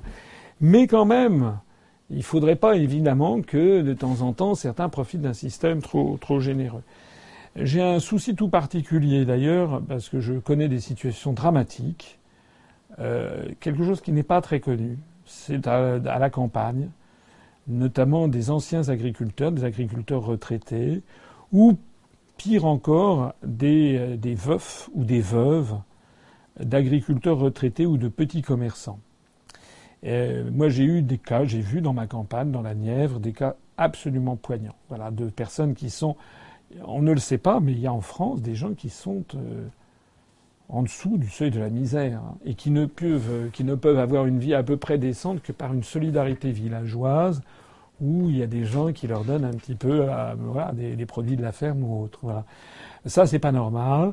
Donc il faut absolument, et ça j'y tiendrai beaucoup, à ce qu'il y ait un souci tout particulier pour les retraités, notamment des retraités qui ont travaillé toute leur vie, hein, qui ont, je sais pas, et qui ont, en bout du compte, surtout si c'est des conjoints, par exemple, il y a un cas pathétique, ce sont des veuves euh, qui ont travaillé bénévolement pour leur mari, qui n'ont pas été déclarés ou ce genre de choses, et qui se retrouvent tout à fait en fin de vie elles sont décédées, elles ont, elles ont une misère pour vivre, donc ça c'est pas, c'est pas possible. C'est pas possible pour un pays, un pays développé. Donc là, il y aura mon souci qui sera là. Et effectivement, ça n'est pas normal, par exemple, que des gens qui sont dans cette situation se retrouvent avec parfois des, des revenus qui sont très très inférieurs à certaines prestations sociales qui sont servies. C'est vrai qu'il y a quelque chose à, revoir.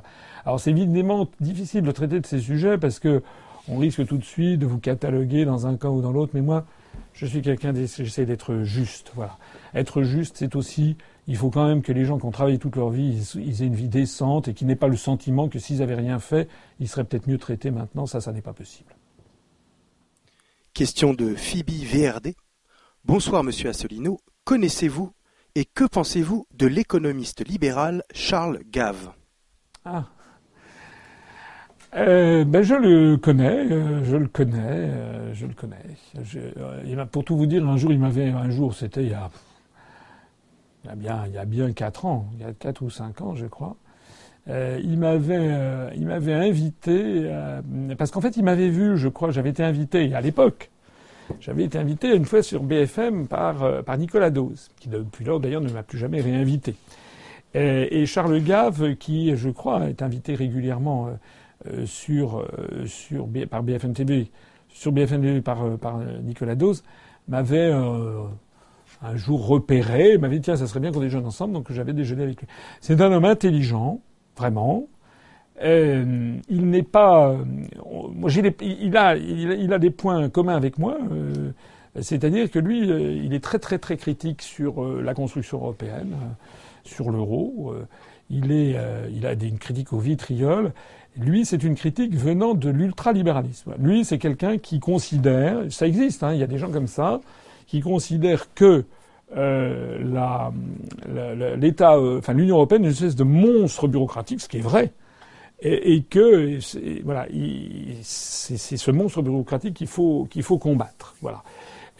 en fait, il a un peu le, le point de vue de de certains Américains du style Tea Party, etc. D'ailleurs, il est très proche des États-Unis d'Amérique à certains égards, et qui combattent le pouvoir de, Washington. Voilà. Mais il a une vision par ailleurs du monde qui est une vision que je crois, enfin, si je peux me permettre de formuler un jugement, c'est bien ce qui m'est demandé, euh, qui, euh, qui, est, qui, est, beaucoup plus teinté d'américanisme que de, que, que, que, de, que de. Voilà. Je crois que je suis plus fidèle à ce que souhaite le peuple français que lui. Lui verrait bien une société à l'américaine, mais où on aurait, euh, on se serait dégagé de cet empire, enfin de, Washington. Voilà. Il est un petit peu ce, côté, côté euh, euh, libéral des, premiers, temps qui n'est pas, mon, point de vue en tout cas. Mais c'est quelqu'un que je respecte parce que de toute façon, j'ai toujours du respect pour les gens qui défendent leur, leur point de vue et qui y croient. Ce que je déteste, ce sont les gens qui racontent ce qu'ils ont entendu à la télé ou la radio et qui n'y croient même pas euh, et qui euh, en fait font ça pour faire carrière. Ça, je déteste. Mais de la même façon que je respecte très volontiers, et ça existe, il y a des gens qui sont euh, très pro-européens. Bon, ils sont pas nombreux, hein, mais j'en ai connu. J'ai connu quelques personnes comme ça qui étaient sincèrement, voilà, j'avais vu une fois, j'avais débattu avec une des responsables du Parti fédéraliste européen en France. J'avais trouvé cette femme, vraiment, j'avais eu de la sympathie pour elle. J'étais totalement en désaccord avec elle. Je pense qu'elle vivait sur un monde un petit peu utopique, euh, voilà. Mais au moins elle y croyait et elle avait, il y avait, elle était animée par par des bonnes intentions, voilà. Malheureusement, euh, voilà, elle vivait dans une utopie, dans un rêve, et puis elle, elle, était en fait la première à reconnaître que ça n'était pas conforme à ce qu'elle souhaitait. Mais il y avait de, il y avait de, de l'honnêteté. Moi, ce que je cherche, c'est des gens d'abord et avant tout de l'honnêteté intellectuelle. Et je vois que Charles Gave, c'est quand même quelqu'un qui a de l'honnêteté et du courage, même si j'estime que sur certains aspects, euh, on n'a pas du tout le même point de vue. Question de Bravin Nicolas. envisagez-vous une coupe du nombre de députés et de sénateurs, ainsi qu'une réduction de l'équipe gouvernementale? Merci. Oui, alors la réponse est oui. Je l'ai d'ailleurs déjà annoncé dans mes dernières réunions publiques. Je vais en faire une annonce un petit peu plus précise dans quelques temps, dans quelques jours, mais je l'ai déjà annoncé effectivement. Euh, je propose une, diminution significative du nombre de députés, passer de 577 à 500. Euh, c'était 77 députés de moins. Pourquoi? Bah Parce qu'avec 500, on aura un député pour 130 000 euh, habitants. C'est exactement le ratio de l'Allemagne. Le ratio aux États-Unis est très très supérieur. Je ne sais plus combien ils ont de représentants. Ça doit être quelque chose comme 400 ou 500 représentants, alors qu'il y a 320 millions d'habitants. Donc là, on diminuera un petit peu le nombre de députés. On aura un député pour 130 000 habitants. C'est bien, ça fera une économie de 77 députés avec tout le train de vie, tous les frais de, secrétariat, etc. qui vont avec. On supprimera bien entendu les 74 députés européens, puisque nous quitterons l'Union européenne. Et vous savez que ces députés européens, parmi lesquels M. Mélenchon, M. Le Pen père, Mme Le Pen fille, M. Le Pen gendre, M. Alliot, etc., que tous ces gens euh, vivent en fait au crochet des Français. Donc on supprimera les 74 députés européens. Je propose également de diminuer drastiquement, là pour le coup, le nombre de sénateurs. En France, on a 348 sénateurs. Euh, alors qu'aux États-Unis d'Amérique, où il y a 315 ou 320 millions d'habitants, nous, on a 65, 67 millions d'habitants. Aux États-Unis, où ils ont 320 millions d'habitants, ils ont 100 sénateurs. Et en Allemagne fédérale, où il y a 80 millions d'habitants, ils en ont 69 au Bundesrat. Voilà. Nous, avec 348, c'est délirant. Voilà. Et le coût du Sénat est important. Hein. Je crois que c'est quelque chose comme 300 millions d'euros par an. Donc là, je propose de réduire, de, nous remettre au niveau des États-Unis. On ne pourra pas dire que je fais de l'anti-américanisme primaire, puisque je m'inspire là pour le coup des États-Unis. Je propose qu'on revienne, qu'on arrive à 100, 100 sénateurs. Ça d'ailleurs, ça donnera plus de poids et de majesté au Sénat et aux sénateurs d'être moins nombreux. Voilà. Donc ça fera 248 sénateurs en moins. À ceci, j'ajoute également, mais vous le verrez, une réforme profonde des régions et des, conseils départementaux. Pour les conseils départementaux, vous avez vu cette réforme délirante qui a été faite par François Hollande, c'est-à-dire qu'ils ont réduit le nombre de cantons, mais ensuite on a voté pour deux députés à la fois, un homme et une femme. On se demande bien d'ailleurs pourquoi un homme et une femme. Et donc ils sont élus ensemble, forcément ensemble, soit ils sont pas élus, soit ils sont élus tous les deux, sur le même poste. C'est délirant. Ça n'a aucun sens.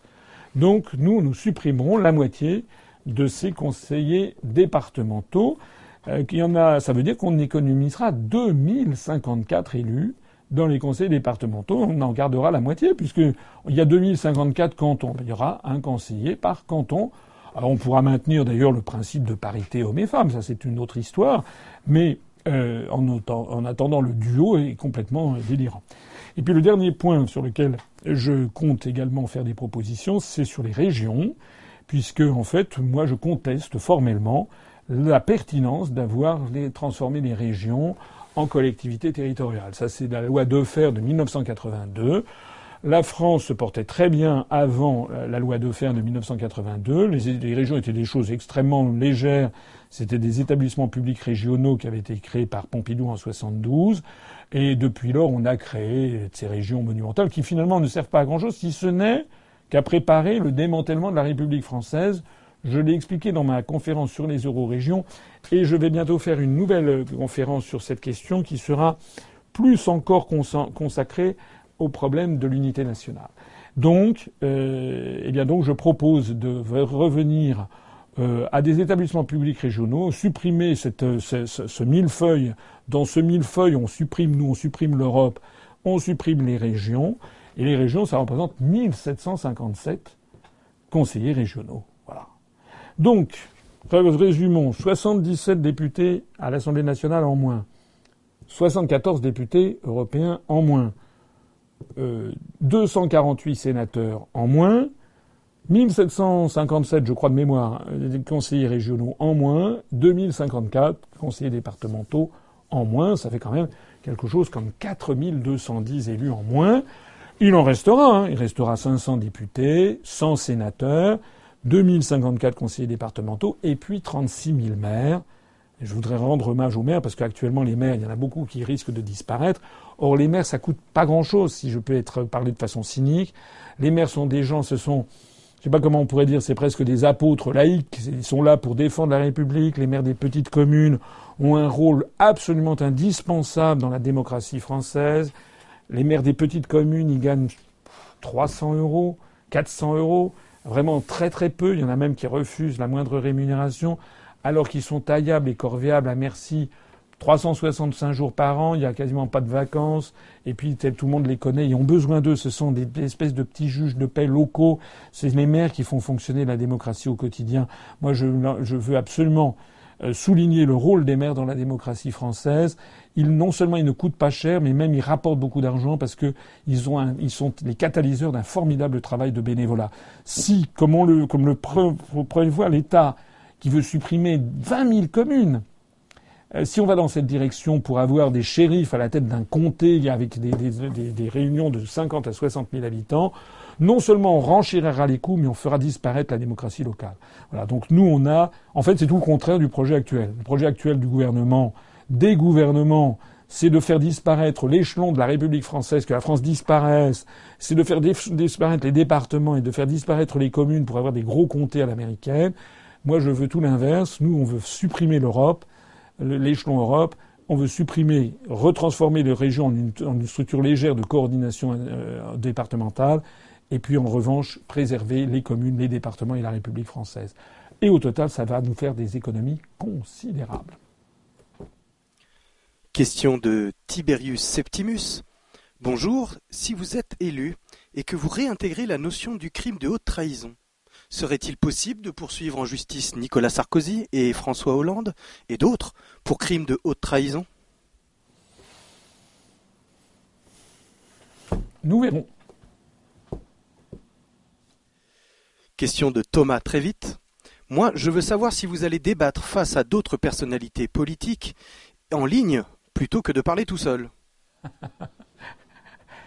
je ne demande que cela si cet internaute le peut, qu'il m'organise un débat avec Madame Le Pen, avec Monsieur Dupont-Aignan, avec Monsieur Fillon, avec Monsieur Valls ou Hollande ou je ne sais pas qui, avec Monsieur Mélenchon, avec Monsieur Montebourg, avec Monsieur Bayrou. Je suis d'accord avec tout le monde. Voilà, je ne peux pas dire mieux. Simplement, le problème, c'est que c'est eux, ce sont les autres qui ne veulent pas. Mais encore une fois, je ne plaisante pas. Si ce monsieur euh, peut les contacter, je, ce que je, précise quand même, hein, euh, j'espère pouvoir être candidat à l'élection présidentielle.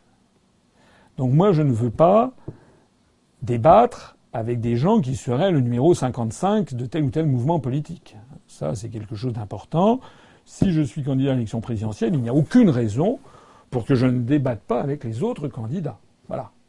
Les gens me disaient, il y a encore quelques semaines, on me disait, quand je disais, moi, je veux bien débattre avec M. Juppé, il y a des gens qui me disaient, vous attendez, M. Juppé, c'est un grand candidat, vous, vous, on ne sait même pas si vous le serez. Bah, en tout cas, maintenant, aujourd'hui, bah, M. Juppé, c'est fini. Il n'est plus, il a quitté la politique. Voilà. Donc, il n'est même plus un petit candidat, il n'est plus rien. Voilà. Alors que moi, je suis euh, probablement, enfin, je l'espère, candidat à l'élection présidentielle si on arrive à, à ces 500 parrainages. Donc, comme quoi, comme disent les Anglais, une semaine en, politique, c'est très long. Donc, quand je dis que je veux bien débattre, Je veux bien débattre avec Madame Le Pen. Je veux bien débattre, mais je vais pas débattre avec, je sais pas quoi, moi, le, le, président ou le directeur du Front National pour la jeunesse, ou bien un, un, un, un responsable du Front National dans l'Aude ou dans le ou dans le Pas-de-Calais. Euh, je sais pas que je les méprise. Je ne méprise personne. Simplement, eh bien, euh, il faut je, je, me dois vis-à-vis des 13 570 et encore quatre adhérents de plus, je les en remercie, qui nous ont rejoints, vis-à-vis des 13 570 adhérents qui ont rallié l'UPR, vis-à-vis des 190 000 électeurs, eh je dois incarner le fait que l'UPR, maintenant en nombre d'électeurs, est déjà devenu le cinquième parti de France. Donc je n'ai pas à être reçu comme ça entre deux postes. Ça me fait penser, je, je l'ai dit dans mon dernier entretien d'actualité, je, je, je, le confirme, lorsque TF1 m'a proposé de passer dans une émission de deux minutes ou 20 heures parmi les candidats qui avaient du mal à réunir les 500 parrainages, et en fait, il m'aurait mis avec euh, la candidate du Parti du plaisir ou le candidat du Parti des animaux, c'était une volonté délibérément de, de, nuire, de me, de, de me rabaisser, et pas seulement moi, mais de rabaisser les membres de l'Union populaire républicaine. Donc moi je suis d'accord pour débattre, mais pas avec euh, le président de, de, de, quelque chose qui n'est pas un parti politique en fait. Voilà. Je veux débattre, je le prends ici, j'ai toujours dit, je le répète, avec Madame Le Pen, Monsieur Dupont-Aignan, Monsieur Fillon, Monsieur Mélenchon, Monsieur Valls ou Monsieur Hollande ou Monsieur Montebourg ou je ne sais pas qui sera le candidat du PS. Euh, pourquoi pas avec Madame Cos ou Madame Dufaux s'il y a un candidat des Verts, et puis avec euh, Monsieur euh, Mélenchon ou je ne sais pas qui j'ai oublié ou Monsieur Bayrou si l'aventure se présente, ou Monsieur Macron. J'allais oublier mon camarade de l'inspection générale des finances. Question de Lucas Durville. Avez-vous un avis sur la légalisation du cannabis?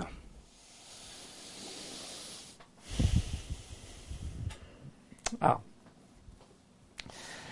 Euh, je ne l'ai pas prévu dans mon programme. Question de Salah Chouifi. Bonjour Monsieur Asselineau. Étant étudiant, j'aurais aimé connaître votre avis sur le fonctionnement du système universitaire français. Envisagez-vous des réformes sincères et respectueuses? Salutations. Euh, oui, alors euh, sur les questions d'éducation, on va bientôt publier, enfin bien quand je dis bientôt, c'est dans les semaines qui viennent. On a encore jusqu'au mois d'avril hein. Là, on est encore au mois de novembre, euh, mais dans le courant du mois de, décembre, on va, je vais de plus en plus préparer. La campagne ne commencera de toute façon qu'au mois de mars, mais on va de plus en plus préparer des, des, informations sur un certain nombre de secteurs que j'avais mis un peu de côté délibérément euh, lors de, la présentation du, programme de 2011, sur lequel il faut quand même effectivement que je mette un petit peu plus de, choses, parce qu'il y a beaucoup de demandes. Euh, même si, je le répète, la, priorité des priorités, vous la connaissez, c'est déjà de récupérer notre pouvoir. En attendant, il y aura un, accent particulier qui, sera porté euh, d'abord à l'école. Voilà. Euh, le système universitaire n'est pas satisfaisant en France, mais il y a un problème vraiment crucial qui est celui de, l'école. Euh, moi, euh, je suis un fruit de la République et de l'école républicaine. Voilà, je l'ai toujours dit. Mes ancêtres, mes arrière-grands-parents étaient des pauvres gens. mes grands-parents sont venus des quatre coins de la France pour à Paris. Ils avaient une vie d'employé. À l'époque, ils avaient le certificat d'études ou ce genre de choses. Au début de 1900, 1910, euh, tout le monde écrivait parfaitement bien le français. Bon, euh, moi, ce que je veux, c'est redonner à l'école républicaine son rôle d'émancipation et également son rôle d'ascenseur social. Voilà. L'école républicaine, c'est tout bien fait de la République, c'est que quel que soit le milieu social dans lequel on est né, certains ont de la chance, donc ont moins de chance, eh bien que l'école soit là pour effacer les différences et que le meilleur gagne. Voilà. Et que pour que le meilleur gagne, il faut donner à chacun le maximum d'informations. Je suis désolé, mais ça n'est pas normal qu'en 1910, tous les Français qui sortaient, euh, qui, sortaient de l'école, parfois à 14 ou 15 ans, ils, ils, écrivaient, ils lisaient le français, il y avait 99, je sais pas combien, pourcent d'alphabétisation. Maintenant, les jeunes Français qui entrent euh, qui, entrent, qui sortent du collège, qui entrent au collège, pardon, il y en a 40% qui ont des difficultés de lecture et d'écriture. Ça veut dire que d'une façon ou d'une autre, on a saboter l'apprentissage de la lecture en France dans l'éducation. Il n'y a pas d'autre solution. Et qu'on ne vienne pas m'expliquer que ça serait très compliqué, si et ça. J'ai déjà, moi, j'ai vécu au Japon, j'ai essayé d'apprendre l'écriture japonaise qui se compose de katakana et de hiragana qui sont des syllabaires, mais aussi des caractères chinois, même si le japonais et le chinois n'ont aucun rapport. J'avais à la fin, après un an, euh, j'avais quand même déjà 20 et quelques années, euh, donc j'avais pas l'esprit aussi, ben, ben, comment dirais-je, malléable qu'un petit enfant de 3-4 ans, euh, mais euh, j'avais fini par connaître à peu près 350-400 caractères, et il faut en connaître 1850 pour lire un journal. Donc j'ai un simple calcul montre que pour apprendre à lire ou à écrire en chinois, il y a des tracés séquentiels hein, pour écrire les caractères chinois. Les plus petits caractères font un trait, un trait comme ça, ça veut dire un. Deux, ça veut dire deux. Trois, ça veut dire trois. Après, ça se complique. Euh, mais les, plus, les caractères chinois les plus compliqués font euh, jusqu'à 25, 27 caractères. Euh, très séquentiels. Un caractère chinois, il faut compter une dizaine de tracés séquentiels à mémoriser dans l'ordre, sinon vous n'y arrivez pas et c'est illisible. Alors, 1850 caractères pour lire un journal, 10 à 12 tracés séquentiels, ça veut dire qu'il faut en moyenne qu'un jeune enfant en Chine, à Taïwan, au Japon, ils apprennent à peu près 20 000 tracés séquentiels pour savoir lire et écrire. Voilà. Nous, en France et dans les pays occidentaux, on a 26 lettres. Il y a une moyenne de 2 à 3 tracés séquentiels. Ça veut dire qu'il faut à peu près, aller, disons, 75 tracés séquentiels pour savoir lire et écrire l'alphabet. Et si on y ajoute les majuscules, ça fait 150. Voilà. Donc pour savoir lire et écrire normalement en France, il faut connaître à peu près 150 tracés séquentiels. En Chine, à Taïwan, au Japon, il faut en connaître 20 000.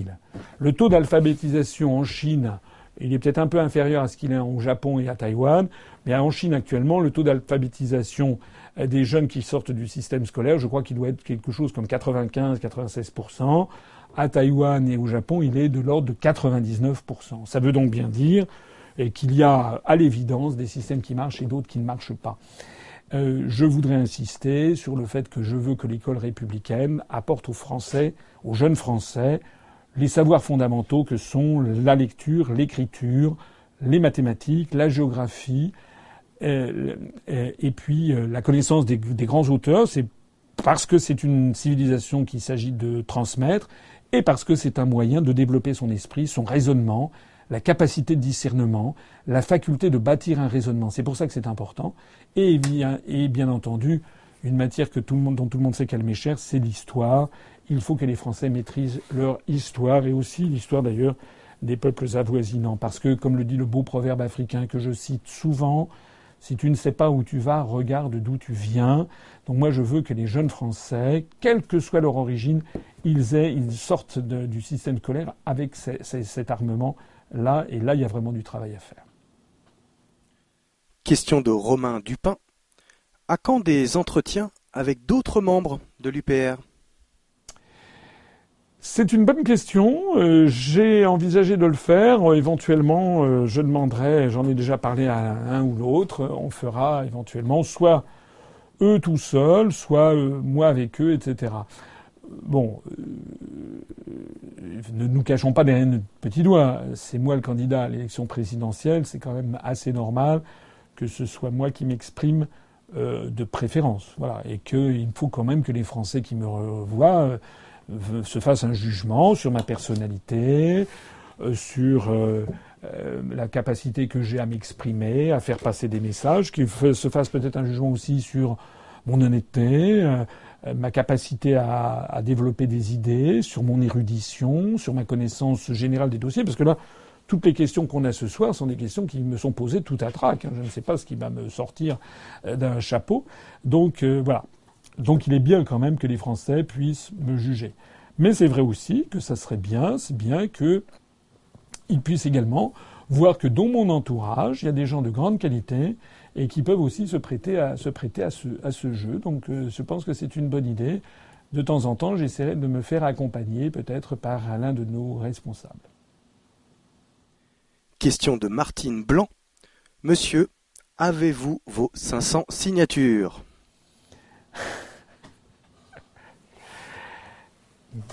Madame Martine Blanc, je vous remercie de vous en inquiéter.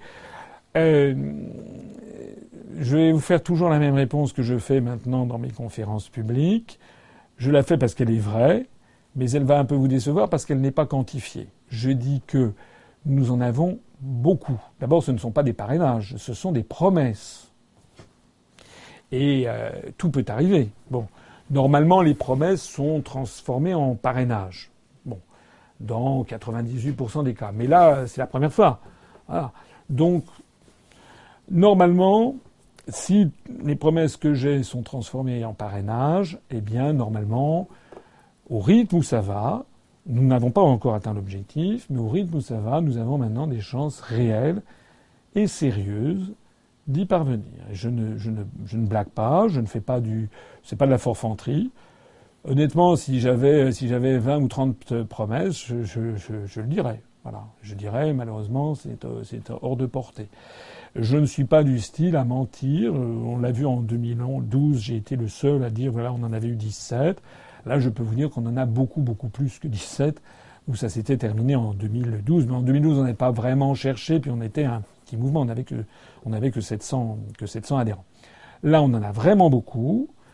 Euh, on n'en a pas encore assez, d'autant qu'il va nous falloir une marge de sécurité en plus. Mais je pense qu'au rythme où ça va, si tout le monde se, se serre les coudes, il y a beaucoup, beaucoup de gens, vous savez, moi je suis je ne peux pas remercier tout le monde et puis les gens veulent garder leur anonymat, mais il y a des gens qui consacrent, je le vois, il y a des équipes qui collent des affiches dans tout Paris, dans toute l'île de France, dans toute la France, L'autre jour, entre, le, entre, entre Ussac en Corrèze et Aurillac, j'ai vu des photos, des affiches avec ma photo. C'était quand même au milieu des vaches de, des vaches de Salers. C'était quand même assez, assez étonnant. il y a des gens qui vont voir des maires, beaucoup de plus en plus, qui, euh, depuis, disons, depuis la rentrée, depuis les vacances d'été, il y a vraiment beaucoup de gens qui s'y sont mis et ça rentre. Voilà. Alors faites-moi confiance. Si on était très loin, je vous le dirais. Si euh, j'avais 800 euh, parrainages, je vous dirais, ça y est, on a 800. Ça n'est pas le cas. Mais je pense que si tout va bien, si on ne relâche pas l'effort, si on donne un dernier coup de collier, on devrait y parvenir. Si on y parvient, ce sera énorme. Ce sera énorme. Question de Ad the Fox. Supprimerez-vous les préfets hors cadre?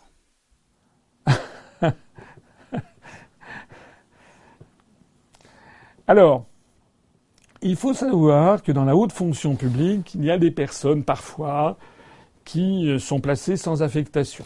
Voilà. Ce sont notamment des gens en fin de carrière pour une raison simple, c'est un problème de pyramide. C'est que les, dans la, la pyramide des âges au ministère de l'Intérieur, par exemple, ben, il y a des sous-préfets, puis après pour devenir préfet, puis après pour devenir euh, préfet de région, ben, c'est la pointe de la, de la pyramide. Donc il y en a, il y a, il y a beaucoup d'appelés et peu d'élus, comme, comme disait la, formule française. Donc il y a des gens qui parfois effectivement sont des, ils ont le grade de préfet parce que dans la fonction publique on distingue le grade et la fonction. On peut avoir le grade de préfet mais pas en avoir la fonction. Voilà.